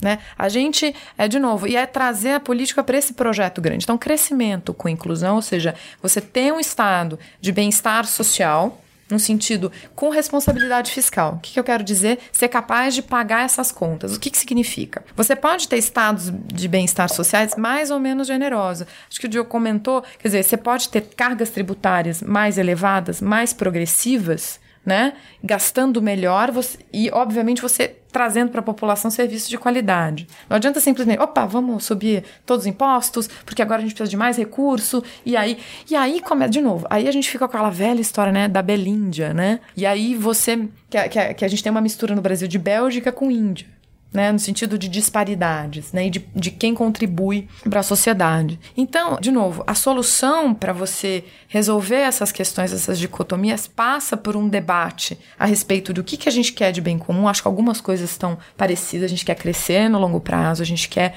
gerar uma, emprego, gerar emprego, a gente quer políticas de inclusão e pensar um bem comum. O bem comum está faltando. Apesar de ser muito difícil, a gente consegue, a gente consegue chegar lá. É. Ótimo, vamos lá. Questionamentos para nossa ministra. Bom, acho que todos devem ter a mesma visão que para a gente sair da onde a gente está, realmente, na minha visão, tem que ser gerando emprego, né? Porque é isso. Como que a gente vai. Toda a política fiscal que eu estava falando também, acho que o grande foco é essa, né? Você comentou das eleições, eu acho que nas eleições também foi questionado isso, né? A gente está com um grau de informalidade, né? Que até o, o Diogo também passou por essa questão. A gente está com um grau de informalidade muito alto. A gente tem emprego e não tem qualidade no emprego. Tem que ser emprego que consiga remunerar, que consiga fazer com que a, a população gaste, né? Tenha como ter minimamente uma condição de vida. E também acho que quanto à gestão pública que você colocou, é exatamente pensar, né, as linhas de concessão, repensar toda essa parte, acho que Fiquei feliz que a gente concorda mais do que discorda de maneira de modo geral. Mas a minha questão para você, como que faria essa geração de emprego? Como você vê que o Estado, ou como se daria né, essa geração de emprego? Eu tenho uma, uma visão que é a seguinte: eu tive a oportunidade de trabalhar na época do segundo início do segundo governo Covas aqui no estado de São Paulo. E mesmo sendo o estado e não na, a presidência, a gente consegue ver algumas coisas importantes. Se você não consegue gastar menos do que você arrecada, você não consegue ter fôlego para investir. E eu acho que isso é um, é um ponto importante. Não é uma, um, um ajuste fiscal draconiano que gere baixa taxa de crescimento no curto prazo. Ou seja, você deprimir tão fortemente os investimentos que você não consiga minimamente dar uma arrancada. E nos papers de economia há uma discussão: não, ajuste fiscal gera ou não gera estagnação de curto prazo e crescimento. Olha, eu acho que é o seguinte: o fato, inclusive, num primeiro momento, se você realiza de maneira forte um ajuste fiscal, você pode, num curto prazo, obviamente gerar uma redução dos gastos públicos, que aí não, não exacerba a demanda como você estava falando, é evidente uhum. isso, você tem uma política fiscal muito intensa, você reduz os gastos, e aí tem um efeito sobre a demanda agregada, mas ao mesmo tempo você gera um incentivo para que esse investimento privado enxergue que o governo, opa, ele está começando a recuperar a sua capacidade de pagar, ele está indo numa direção de ajuste fiscal que tem uma tendência, né? E obviamente você pode incentivar a que isso, essa roda da economia volte a girar. Então eu estou dizendo o seguinte: eu não, mesmo não sendo mais uma economista na prática, eu acredito que você possa fazer ajuste fiscal com gestão pública responsável, ou seja, melhoria da eficiência dos gastos públicos, para que você consiga geração de emprego. No Brasil, há uma demanda fortíssima para você conseguir empregar mais gente. Junto com isso, as reformas que já foram feitas na área trabalhista já incentivam bastante a você trazer para a formalidade muita gente. Essa questão da informalidade, formalidade no Brasil, a gente precisa resolver. Então, emprego implica em várias outras políticas para além das políticas macro, que eu entendo. Agora, do ponto de vista mais geral, de novo, eu não acho que ser responsável fiscalmente vai impedir essa geração de emprego. Eu vou deixar a filigrana para os meus assessores políticos, sem querer dar um de posto em piranga, mas eu acho que aí seriam umas coisas muito mais específicas, né? Que eu não teria nem tempo de dizer. Mas eu acho que, de novo, concordo que a gente tem que fazer alguma coisa na área fiscal e monetária para dar conta dessa geração de emprego. O que eu vejo da dificuldade quando a gente senta para falar de economia ou de política de qualquer outra área que a gente precisa avançar é que a gente continua buscando as caixinhas que já existem. O que a gente precisa entender é que está no momento de criar novas referências. Quando a gente senta enquanto Brasil para conversar sobre a nossa economia política, entendo toda a parte de inspiracional de falar da Europa. Só que a gente está muito mais próximos dos países da África do que dos países europeus. Nós temos desafios de infraestrutura muito parecido com os desafios que tem em países da África que estão crescendo economicamente. Se você entrar quais foram os países que mais cresceram economicamente de 2017 e 2018, a gente tem nos cinco primeiros colocados, quatro são países da África e um é a Índia. É, a Etiópia está sendo um caso A Etiópia é uma coisa absurda. Há uma década E aí você que está nos ouvindo, qual imagem você tinha de Etiópia? Não é mesmo? Então, até a nossa base de comparação continua usando sempre a velha fórmula de comparar com o velho continente. Porque, óbvio, eles estão há muito tempo nessa. O que acontece é que quando a gente está discutindo economia no Brasil, o que me dá angústia é que a gente parte de um princípio, quando a gente principalmente está se comparando nos Estados Unidos e, e, Europa, onde o básico já está posto. Uhum. E nós temos gastos aqui absurdamente grandes que ainda precisam ser feitos para começar a discussão. E aí eu tô falando de infraestrutura na base mais base possível, que é esgoto. Exato, saneamento, Água. saneamento básico. Ah. Saneamento básico. Uhum. Então, quando a, a, base de comparação é. Se eu me comparar hoje com a França ou com Portugal, que já tem escola, uhum. aqui a gente ainda tem que construir a escola. Então, uhum. lá tem que melhorar o sistema de ensino, reformando. Aqui tem que construir. Então, a, a, base da economia que a gente precisa, e, e é aí que é a pergunta que eu coloco para vocês, é de onde a gente tira mais dinheiro. Porque hoje, quando eu tenho uma economia fraca, eu tenho menos pessoas uhum. com condições de colaborar para o todo, que é o imposto. Uhum. Eu preciso de uma arrecadação para redistribuição. Uhum. A economia fica fraca, menos pessoas têm condição de pagar o imposto. Diminui uhum. minha arrecadação. Uhum. Minha distribuição fica mais deficitária. Lilian, como que eu fecho essa conta? Olha, eu acho o seguinte: é óbvio que com crescimento, se você imagina pelo menos garantir alguma estabilidade para crescer, essa questão de arrecadação vai se resolvendo. Mas eu acho ainda o seguinte: a gente tem muito dinheiro do ponto de vista de arrecadação hoje, que é mal gasto. Dois grandes problemas que impedem a gente de também dar um salto é incompetência e corrupção. Acho que tem muita incompetência. É impossível falar de economia sem falar de política. Impossível. Eu acho que é impossível a gente pensar em resolver problema do país sem falar nesses dois temas. Acho uhum. que a gente, é, de novo, o nível de despesa é coisa mal, mal. Quantas obras paradas, abandonadas? É a gente está falando, tá falando. De, de, de, infraestrutura. Quanto dinheiro a gente tem para investir na saúde e na educação e você não consegue?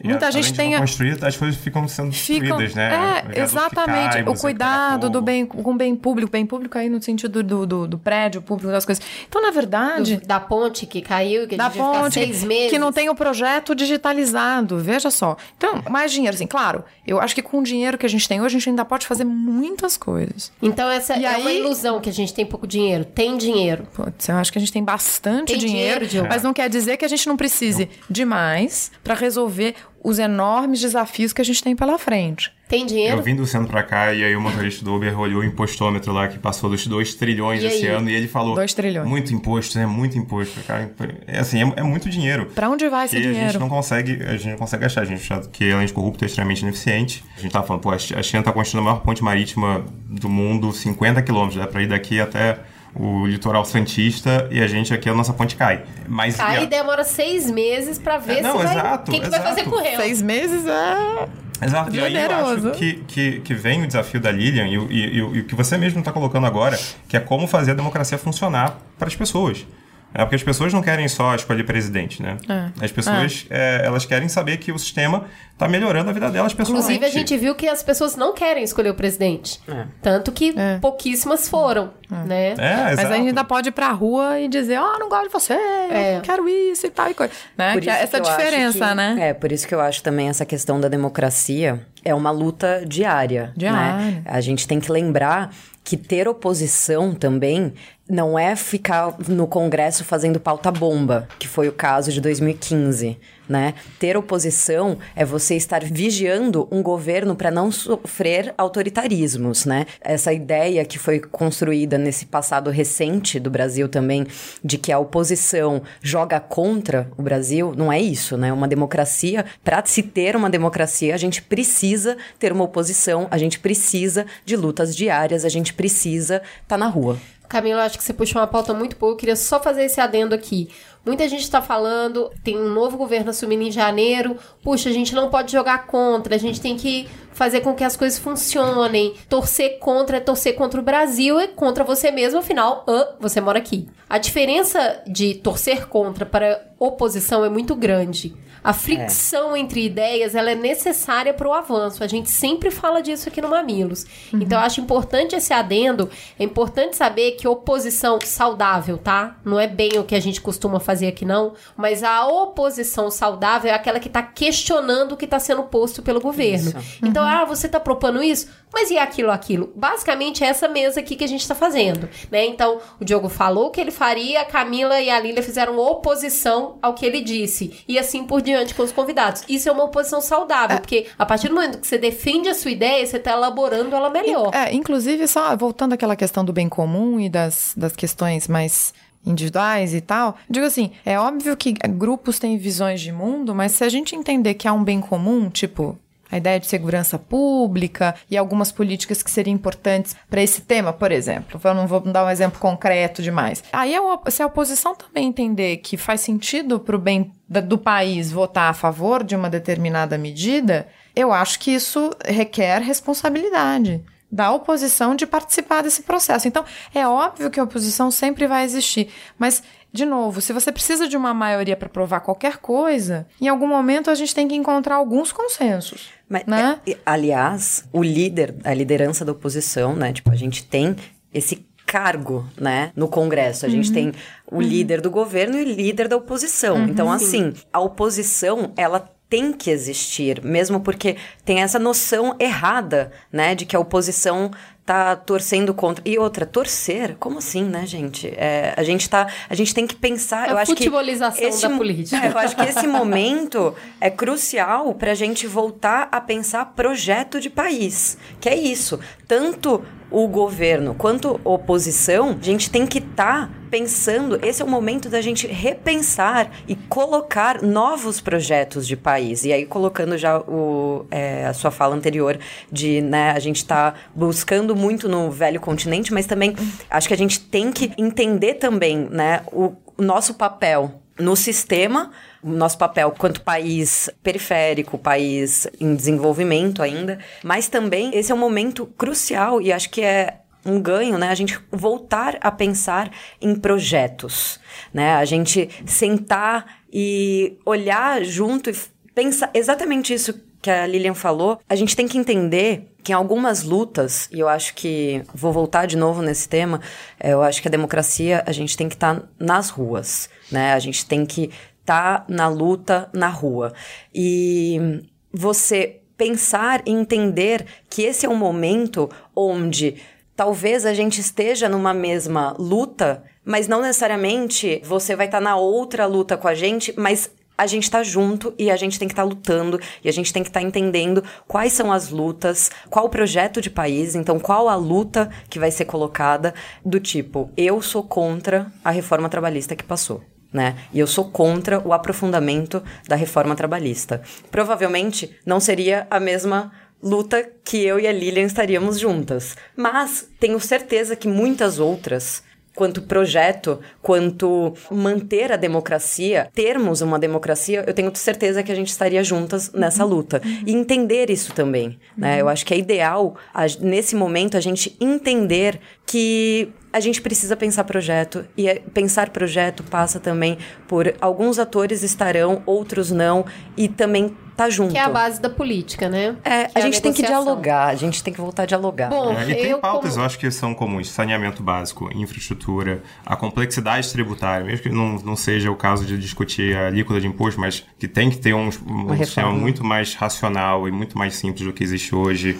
A administração pública, mesmo conversando com pessoas do pessoal, conversando com pessoas do PT, eu vejo que há essa preocupação, até porque a máquina não funciona, né? É, quem, o gestor público chega lá e fala, cara, não consigo fazer o que eu quero fazer. Nossa crise é tão aguda que a gente está conseguindo alguma coisa, é, construir alguma coisa como um bem comum. Isso Não. é, é- isso é o que não vai nos ajudar a pensar o futuro do país. a não dissolver. Bom, eu como é, déspota do Mamilos, ah, eu gostaria que a gente encerrasse, mas eu vou fazer uma pergunta assim, pinga-fogo para vocês mesmo, tá? A gente falou sobre muitas linhas que podem ser trabalhadas para a gente diminuir a pobreza, mas eu gostaria que vocês muito brevemente falassem da linha principal que você julga. Amanhã eu gostaria que a gente iniciasse um projeto de para diminuir a pobreza. Então escolhesse de tudo que vocês falaram aquela que vocês realmente acham a iniciativa prática. Por favor, mais prática possível, porque quem tem fome tem pressa. Para quem tem fome tem pressa, seria uma, uma reforma da nossa rede de produção social e, e deixá-la com melhores incentivos e que ela ocupasse o, a- o espaço de transferência que hoje é ocupado por política industrial, que eu acho que a gente concorda que é regressiva, por um sistema eh, previdenciário público que é regressivo e que isso fosse para os mais pobres. Mas eu acho que o que a gente tem que começar a partir de agora é o foco na produtividade. O Brasil não vai se tornar um país desenvolvido quando nós estivermos vivos se a gente não começar uma séria agenda de produtividade, porque a gente está estagnado há 20 anos nisso. Obrigada. Camila. A gente tem que voltar, não é nem criar algo novo, é voltar à nossa Constituição, né? A Seguridade Social, eu acho que ela tem que ser de fato implementada.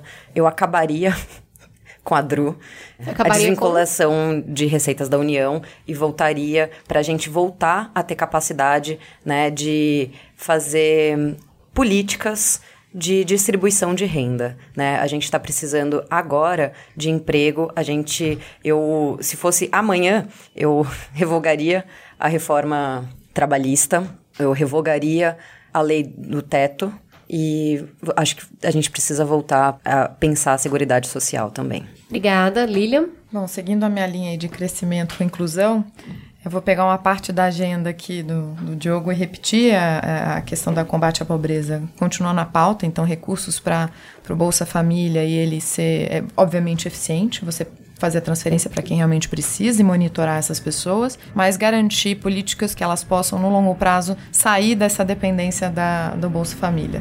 Quem não puder, obviamente, vai continuar recebendo alguma transferência do Estado, mas a gente quer efetivamente garantir autonomia para as pessoas. Então, a gente não quer é, ter sempre políticas de transferência, que a gente quer te- retirar o máximo de pessoas dessa armadilha da pobreza. E para crescimento econômico, e aí com aquele, o bom dissenso, né, eu acho que essas reformas precisam avançar, o debate precisa acontecer e é fundamental a gente rever a previdência e o imposto regressivo. A gente precisa pensar claramente quem paga mais é o mais pobre. Então, é, para aumentar o investimento e reordenar essa redistribuição de recursos, é isso que papum, pinga fogo nessa sexta-feira. Bom, eu, co- ah, eu virei ministra agora também, tá?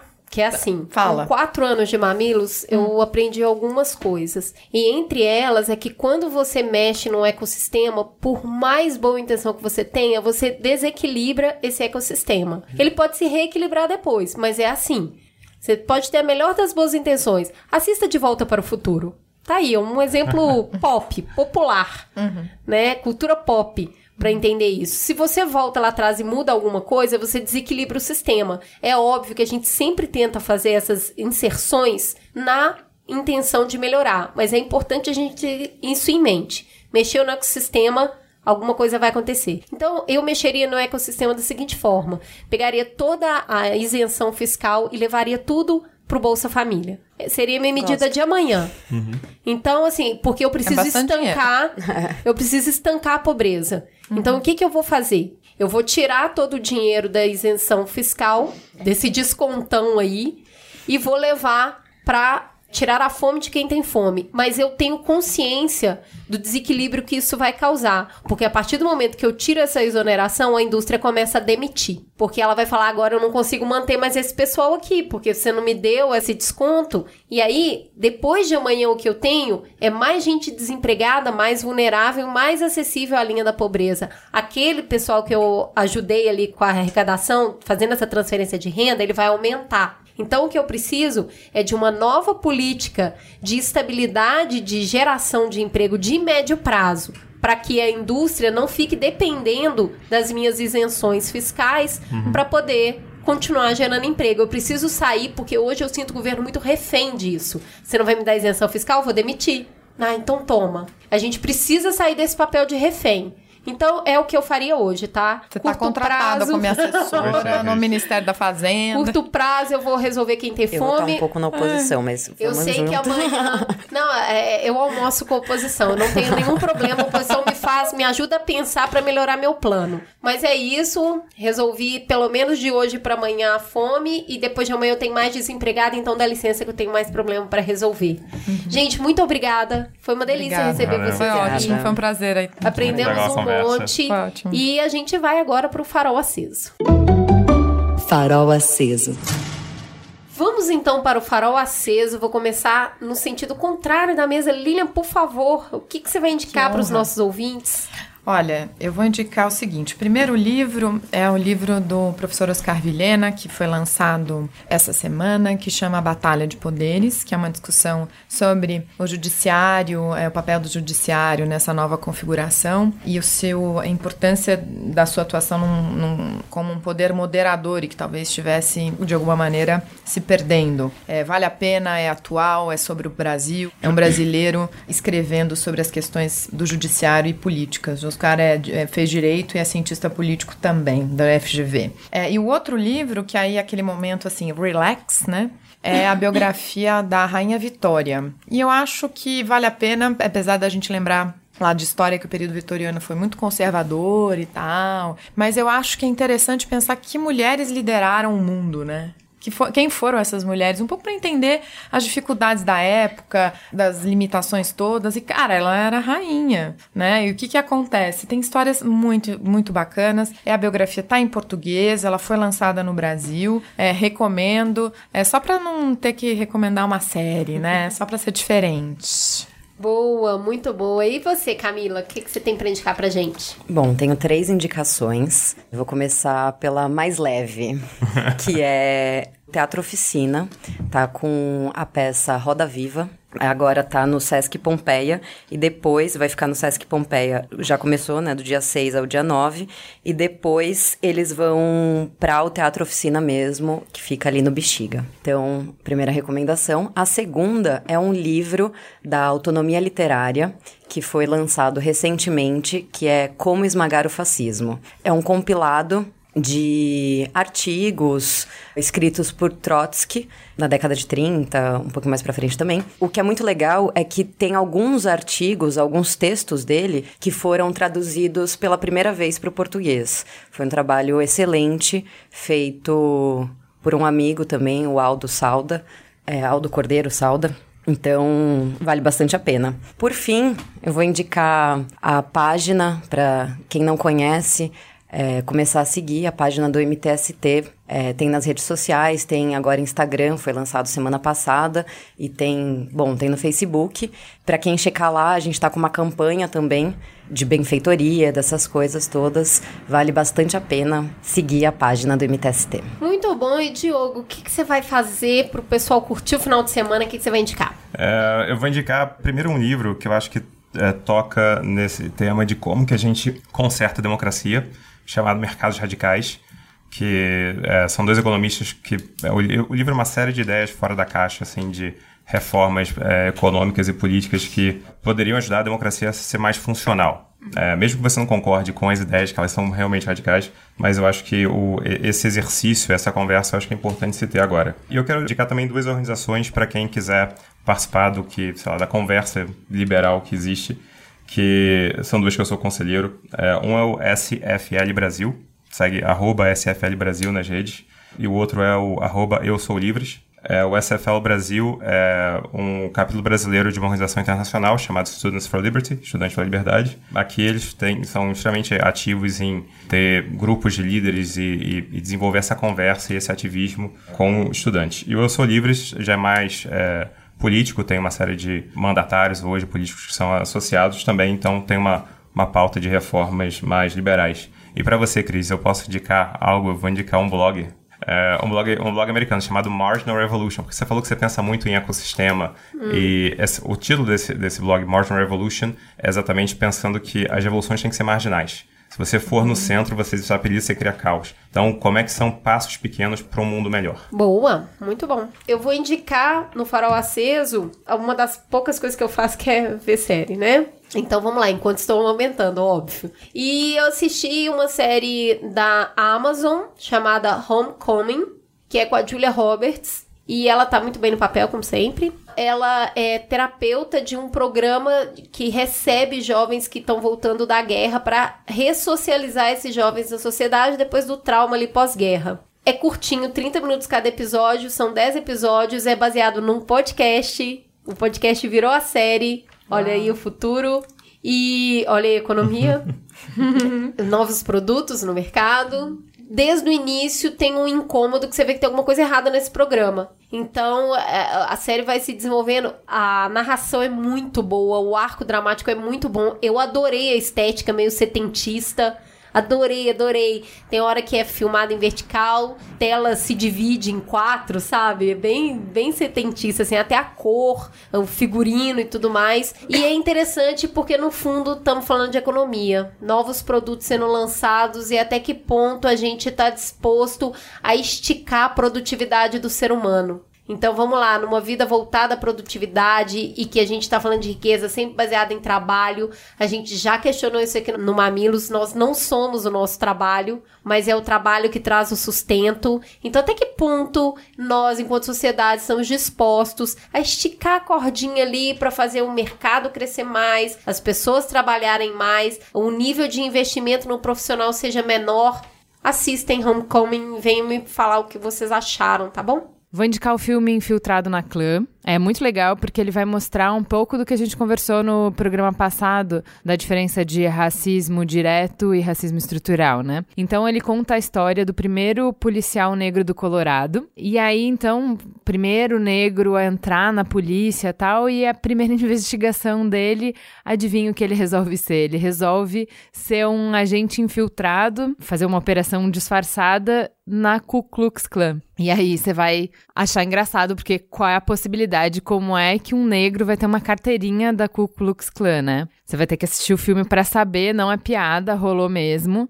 É uma operação muito maluca. Ele começou o contato por telefone e aí na hora que ele recebeu o convite para realmente ir nas reuniões, obviamente que ele não podia chegar com Black Power lá, ele pede para um colega dele, treina um colega para o colega ser ele, ser a personificação dele nessas reuniões. Para ajudar, claro que a gente por que, que a gente ia fazer do jeito fácil? Pode ser difícil. Esse colega era judeu. Então, é um filme baseado numa história real, baseado no livro que esse policial escreveu depois dessa operação. Ela realmente aconteceu. Um negro se infiltrou na clã e conseguiu enganar o líder na época, teve contato direto com o cara, conversou com o cara várias vezes. O filme tem um, um ritmo muito legal, um humor muito legal. Os atores estão incríveis. O personagem principal desse policial que eu falei é o John David Washington, nada menos do que o filho do Denzel Washington. Eu nunca tinha visto ele atuando, ele tá delicioso, é muito legal. E o colega judeu dele, policial, é o Adam Driver, o homem feio mais sexy do planeta, sabe? Ele tá em Star Wars e em Girls. Enfim, é um filme super importante social e politicamente.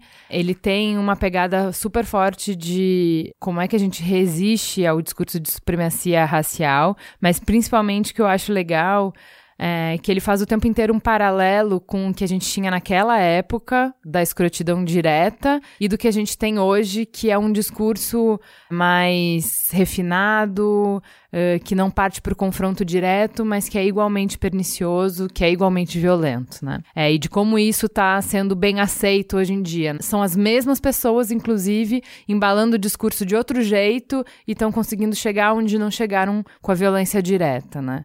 O filme é bonito, né? Spike Lee. O filme é bonito, trilha legal, atores legais, tem ritmo, tem humor. Vão assistir, que assim, e, e assim, não saiam é, do cinema, ou enfim, não, não deixem de ver até desligar. Porque na- durante os créditos tem as cenas que fazem o filme dar uma virada incrível, assim. Quando acaba o filme, nas cenas pós-créditos, é o que dá outro significado pra história. Então é isso, chama Infiltrados na Clã. Fala que te escuto. Vamos pro beijo para? Eu tenho três beijos pra entregar. Pro Paulo Macari, fofo, que eu encontrei no lançamento do Avenida Molotov, o livro do Pedro Guerra, querido. Beijo pros dois, inclusive. Pra Virgínia, ouvinte fofa, que eu encontrei quando eu fui almoçar com o Merigo no domingo sem as crianças lá no Cateto. E pra Amanda Costa, que eu encontrei no Web Summit Report, um evento do YouPix da Bia Grande e da Dani. Um beijo pros três fofos queridos que vieram falar comigo. Eu não tenho beijo para, porque é o único lugar que eu vou no mercado. Se, alguém me vocês- ver no é, mercado, você é. pode falar comigo, tá? Se vocês estiverem em Perdizes e encontrarem com a Cris no mercado, Pode ou no comigo. parque, ontem ela estava no Ibirapuera. ontem Onde vocês Ibirapuera. estavam que vocês não estavam no Ibirapuera para encontrar a. Cris? No Por- meio da tarde. Por necessidade de força maior, eu tive que sair de casa e acabei indo pro Ibirapuera. Ó, vocês podem encontrar a Cris caminhando em Perdizes, você pode encontrar a Cris caminhando no Ibirapuera, tem muitos lugares. Se Muitos esforcem, lugares, se é. esforcem, tá? Então vambora. Tem muitos e muitos e-mails pro Fala Que Eu Discuto. Hoje é quinta-feira, eu tava zerando os e-mails todos os dias e parece Gremlin, sabe? Quanto mais eu zero, mais e-mail aparece. Tá muito emocionante o retorno de vocês. Não teve nenhum dia essa semana que eu não chorei.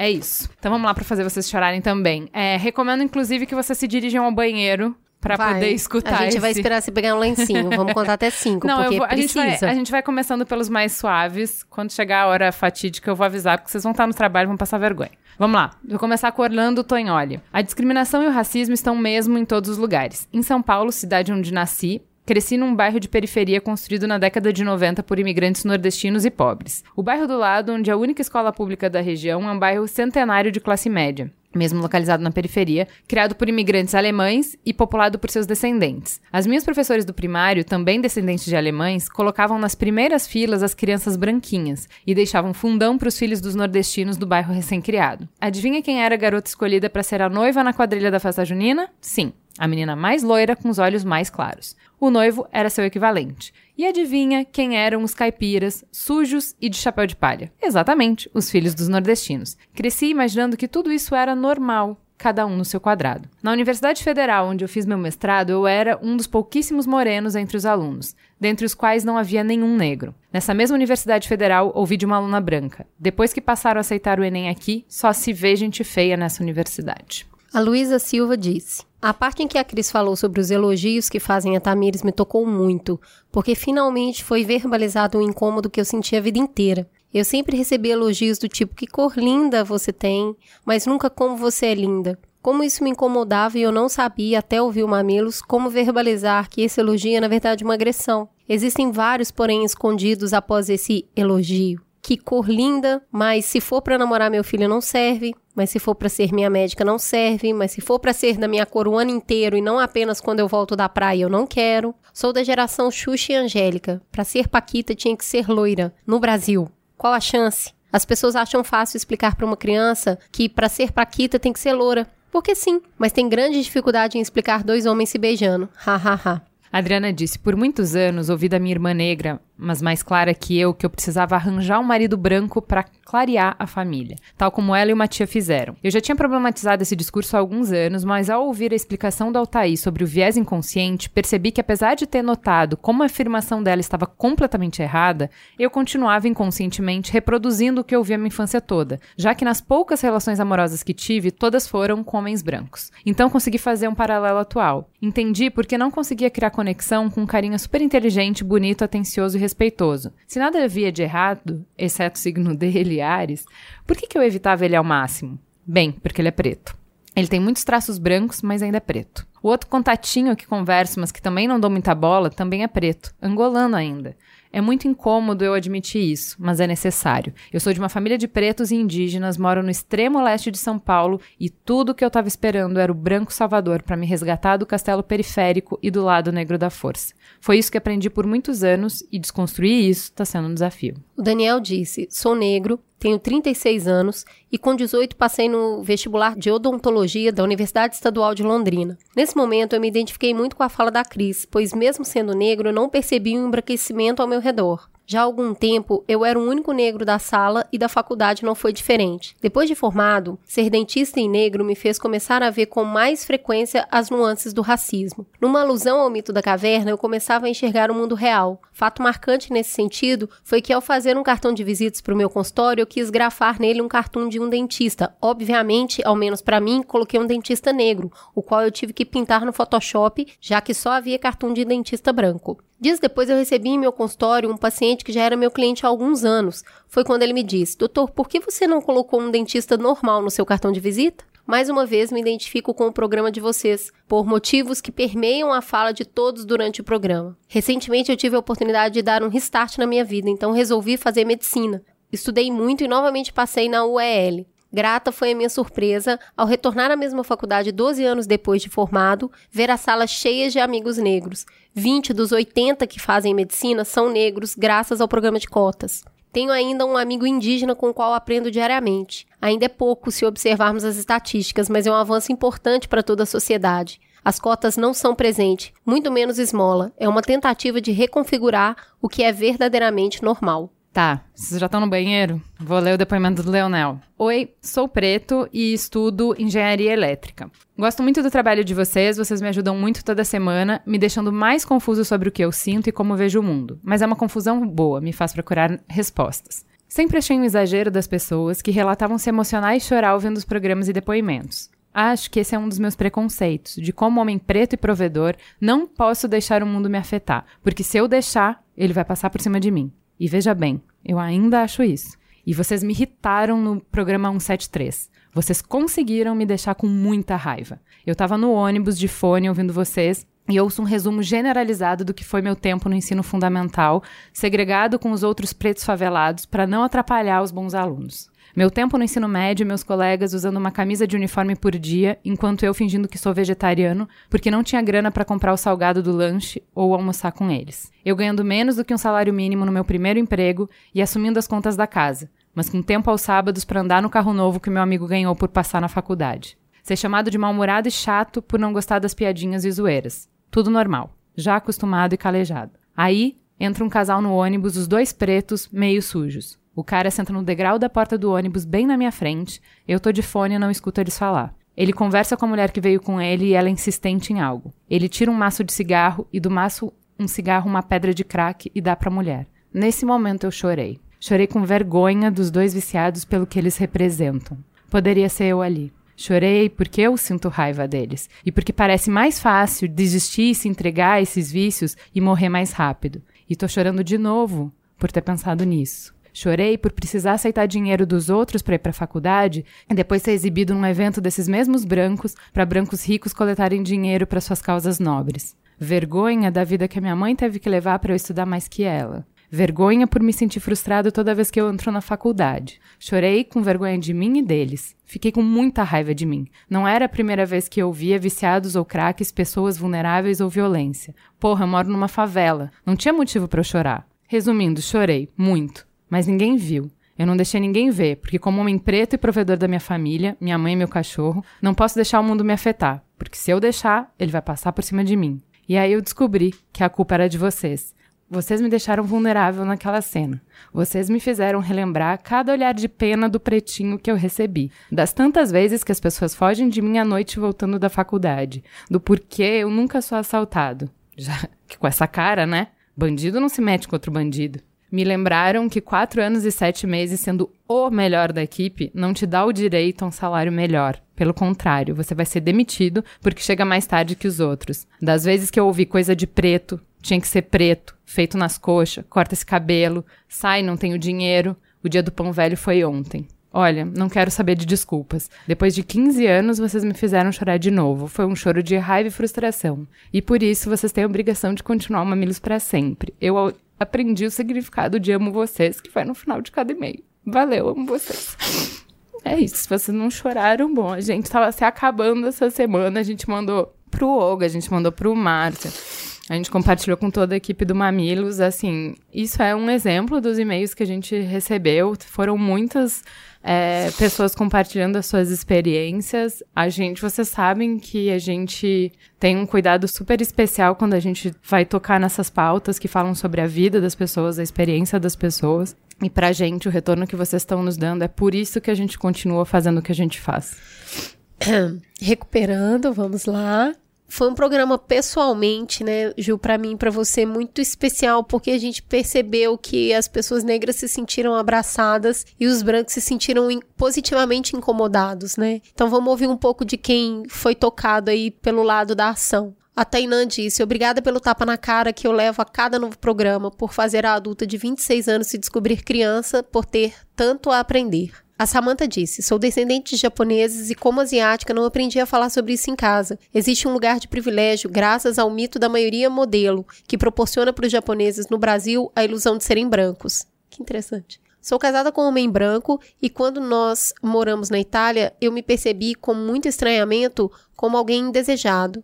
Da primeira, eu julguei que a forma com que me tratavam era estranha para mim pela diferença cultural, e só percebi que a diferença ali era racial quando comecei a comparar a forma com que eu e meu marido, na minha cabeça ambos brasileiros, ou sejam iguais, éramos tratados e como era a nossa percepção das situações. E aí a ficha da minha não branquitude caiu. Eu estava num país onde ser asiático não era um lugar de privilégio, e eu era asiática. Quando voltei para o Brasil, comecei a perceber que tudo aquilo que eu considerava brincadeira, na verdade, era uma forma de evidenciar o tempo todo a minha raça como um marcador de diferença. As piadas, os estereótipos, a erotização. Doeu na carne perceber que, para a maior parte das pessoas, eu não sou Samantha, eu sou japonesa, uma oriental. Eu sou, antes de ser uma pessoa, um tipo de pessoa. E é por isso que a maioria das pessoas que eu conheço um dia me dizem: quando te conheci, achei que você era diferente. Acontece que o papel da minoria modelo dá para muitos asiáticos um salvo-conduto para o racismo. O discurso de também saímos do nosso país sem nada, não somos coitadistas e conseguimos vencer aqui. É muito comum. Porém, por mais que esses marcadores nos oprimam como indivíduos, nosso status como seres humanos nunca foi questionado. Nunca fomos mercadoria, nunca fomos propriedade. Citando a Kemi do Perigo Amarelo, a nossa não branquitude não anula os privilégios da nossa não negritude. Achei bem interessante, eu confesso que eu não sabia muito, assim, o, o Ken e o Yasuda, às vezes, conversando no nosso grupo de amigos, falam algumas coisas e tal, trazem algumas problematizações, mas eu não acompanhava muito essa discussão, e além dela, tiveram outros dois ouvintes que também tiveram essas reflexões e trouxeram pra gente, é bem interessante, entrou ali na nossa lista de pauta como um assunto pra gente abordar no futuro. Exatamente. A Karine escreveu assim: Impossível descrever o impacto desse programa sobre mim hoje. É impressionante como a zona de conforto nos cega para as dores causadas por um sistema do qual somos parte. Como mulher branca, cis, hétero, sem deficiências ou transtornos aparentes, graduada e pós-graduada, classe média e servidora pública há quase sete anos, sempre gostei de acreditar que eu não era parte do problema e que, por ser desfavorável e me indignar com as diversas formas de preconceito, eu não era racista ou qualquer outra forma de ser agente de opressão. Me identifiquei muito com a fala da Cris sobre sua trajetória de convivência com pessoas negras e como isso me passou desapercebido até alguns anos. Também só consegui perceber o quanto sou racista e o quanto preciso desconstruir quando senti minha filha, hoje com 17, e meu filho hoje com 15, ambos negros, descendentes de indígenas, mas sem convivência com qualquer forma de cultura nativa, chegaram em minha vida há nove anos e eu passei a observar o sofrimento causado pelo racismo estrutural. Adorei a fala da Silvia, principalmente quando, em diversos momentos, ela explica os efeitos perniciosos do racismo internalizado sobre as subjetividades das pessoas negras. Eu chorei quando ela falou do episódio de ter sido preterida por não se encaixar no perfil. O Márcio Black, com os exemplos da sua própria trajetória e suas reflexões sobre o peso de estar em um local de poder, mostra o quanto ainda temos que caminhar. A Aline disse: Sempre estudei em escola pública e quando tinha por volta de oito anos, ocorreu um episódio onde falei para um coleguinha de quem era amiga e conversava todos os dias que não queria ficar mais perto dela porque ela era preta. Como eu, que não tenho nenhum estereótipo de beleza europeia, poderia falar isso? Infelizmente, não lembro sequer o motivo de chegar a essa conclusão, tampouco o que desencadeou essa minha ação, mas lembro que ela ficou muito triste, chorou e tempo depois acabou saindo da escola e perdemos contato. Somente depois de alguns anos, em alguma aula na qual o tema racismo foi tratado, tive a percepção de que essa minha ação foi um ato de racismo, mas não tinha mais contato com essa colega e nunca pude pedir desculpa. Gostaria de pedir desculpa pela minha ignorância, de desconhecer a profundidade dessas ações naquela época. Mas agora que sou grande e consciente, vem o Mamilos e me dá estapa de pelica. Caramba, você se sente incomodado e não faz nada? Dessa vez não consegui ficar indiferente e compartilhei esse podcast com o RH da empresa onde trabalho. Para mim, como funcionária, não está claro quais são as políticas da empresa para a questão de diversidade e imagino que para muitos colaboradores também não está. Somente com uma conversa aberta sobre o tema, começamos a olhar esse assunto de frente. O que a Aline falou aqui retrata um, um uma verdade para muitas pessoas. Eu sei que muita gente que ouviu o podcast lembrou de em algum momento ter feito algo, principalmente quando era criança, que hoje entende como sendo racismo. E é por isso, gente, que é importante conversar com as crianças sobre isso. Porque a criança reproduz aquilo que ela vê no dia a dia. Se essa criança é branca, só convive com brancos e o único contato que ela tem com negros é na parte de subserviência, é vendo essas pessoas morando na rua ou sempre servindo, ela entende essas pessoas como pessoas que estão na margem da sociedade. Então, se você é branco, é um pai ativamente antirracista, você não está a salvo do seu filho reproduzir racismo. Você precisa conversar com o seu filho sobre o que é isso. E é uma conversa duríssima, eu posso te garantir. Mas a, a necessidade disso é para que no futuro seu filho não faça como a Aline fez aqui. Ela nem sabe de onde ela tirou o desejo de não estar tá mais próximo de uma amiga negra porque ela é negra.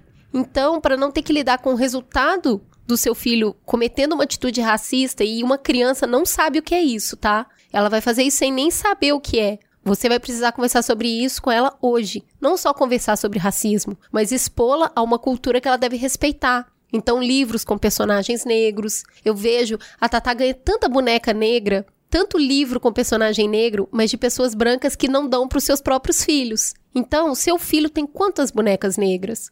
Quantos personagens negros seu filho tem camiseta? É assim que, desde o início, você vai conseguir formar essa criança para uma consciência social coletiva. Orgulho das tias, Aline, indo lá no RH e fazendo o seu papel, vai de provocar, de pergunta. Não tem negro, por que não? Na próxima dinâmica de, de contratação que tiver na sua empresa, que metade dos candidatos sejam negros. É uma política que eu acho assim. Eu vi isso no, no McDonald's, a, a diretora de RH do McDonald's estava falando sobre diversidade, e é, é simplesmente isso. Garanta que pelo menos metade das pessoas que estão concorrendo sejam negros. Se sistematicamente depois disso os contratados continuarem não sendo negros, por quê? Faça perguntas. Vamos começar a questionar. A gente já está enxergando, vamos come começar a questionar. Vou ler o último e-mail do Gregory. Sou um homem branco de 30 anos, moro em Andrelândia, cidade de 12 mil habitantes de Minas Gerais. Fiz o ensino médio no melhor colégio de Juiz de Fora e fiz faculdade na GV do Rio de Janeiro. Depois de me formar, voltei para minha cidade natal e vim trabalhar no negócio da família.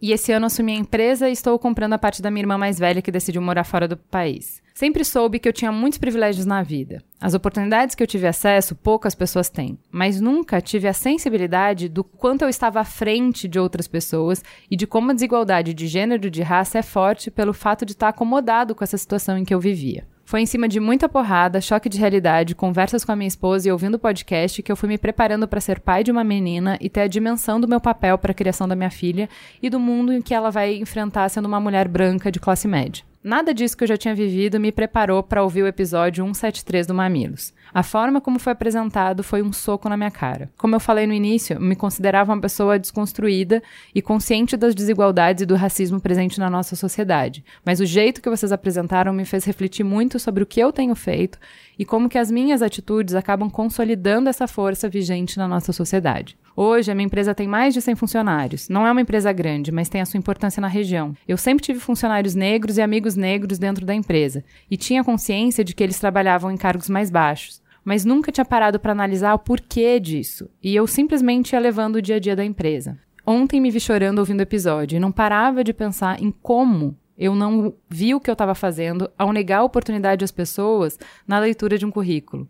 E quão triste foi fazer o teste do pescoço. Área de vendas, branco. Setor administrativo, branco. Área de entrega, preto. Foi muito impactante para mim. E agora eu fico me perguntando: o que fazer? Como isso tudo pode ser tratado na minha empresa e nas minhas atitudes? Ainda não tenho resposta para as minhas perguntas, só perguntas novas que sempre surgem. E é isso, gente. A gente sabe assim, ninguém vai mudar. Roma não se construiu em um dia, a gente sabe que é um caminho longo, mas ver vocês aceitando o nosso convite e fazendo essas reflexões e provocando transformações é muito legal. Eu respondi isso várias vezes essa semana, me emocionando com os movimentos que vocês fazem a partir do nosso conteúdo, que assim, a gente não é modesta, a gente acha legal o conteúdo que a gente faz, porque a gente faz com amor, a gente faz com muita dedicação. Mas ele não é capaz de fazer transformação. Ele é um conteúdo. Tem muita gente que escuta e não é permeável. Escuta e segue a vida como era antes.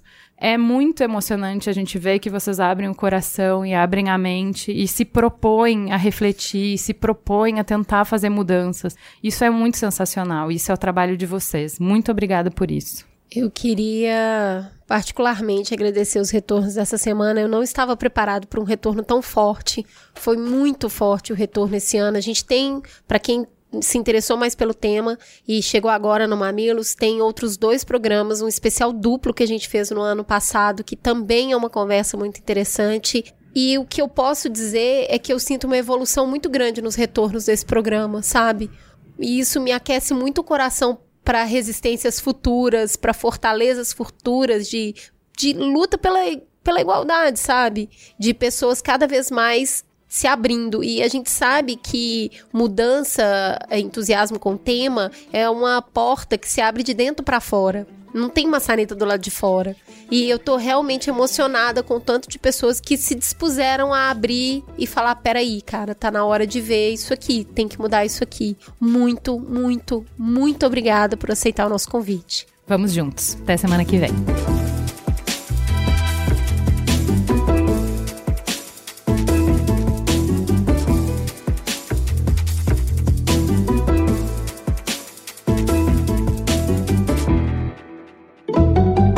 Mamilos. Jornalismo de peito aberto.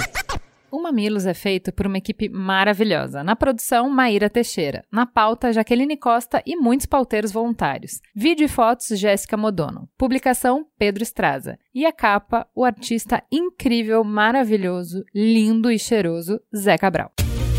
Este podcast foi editado por Caio Corraine.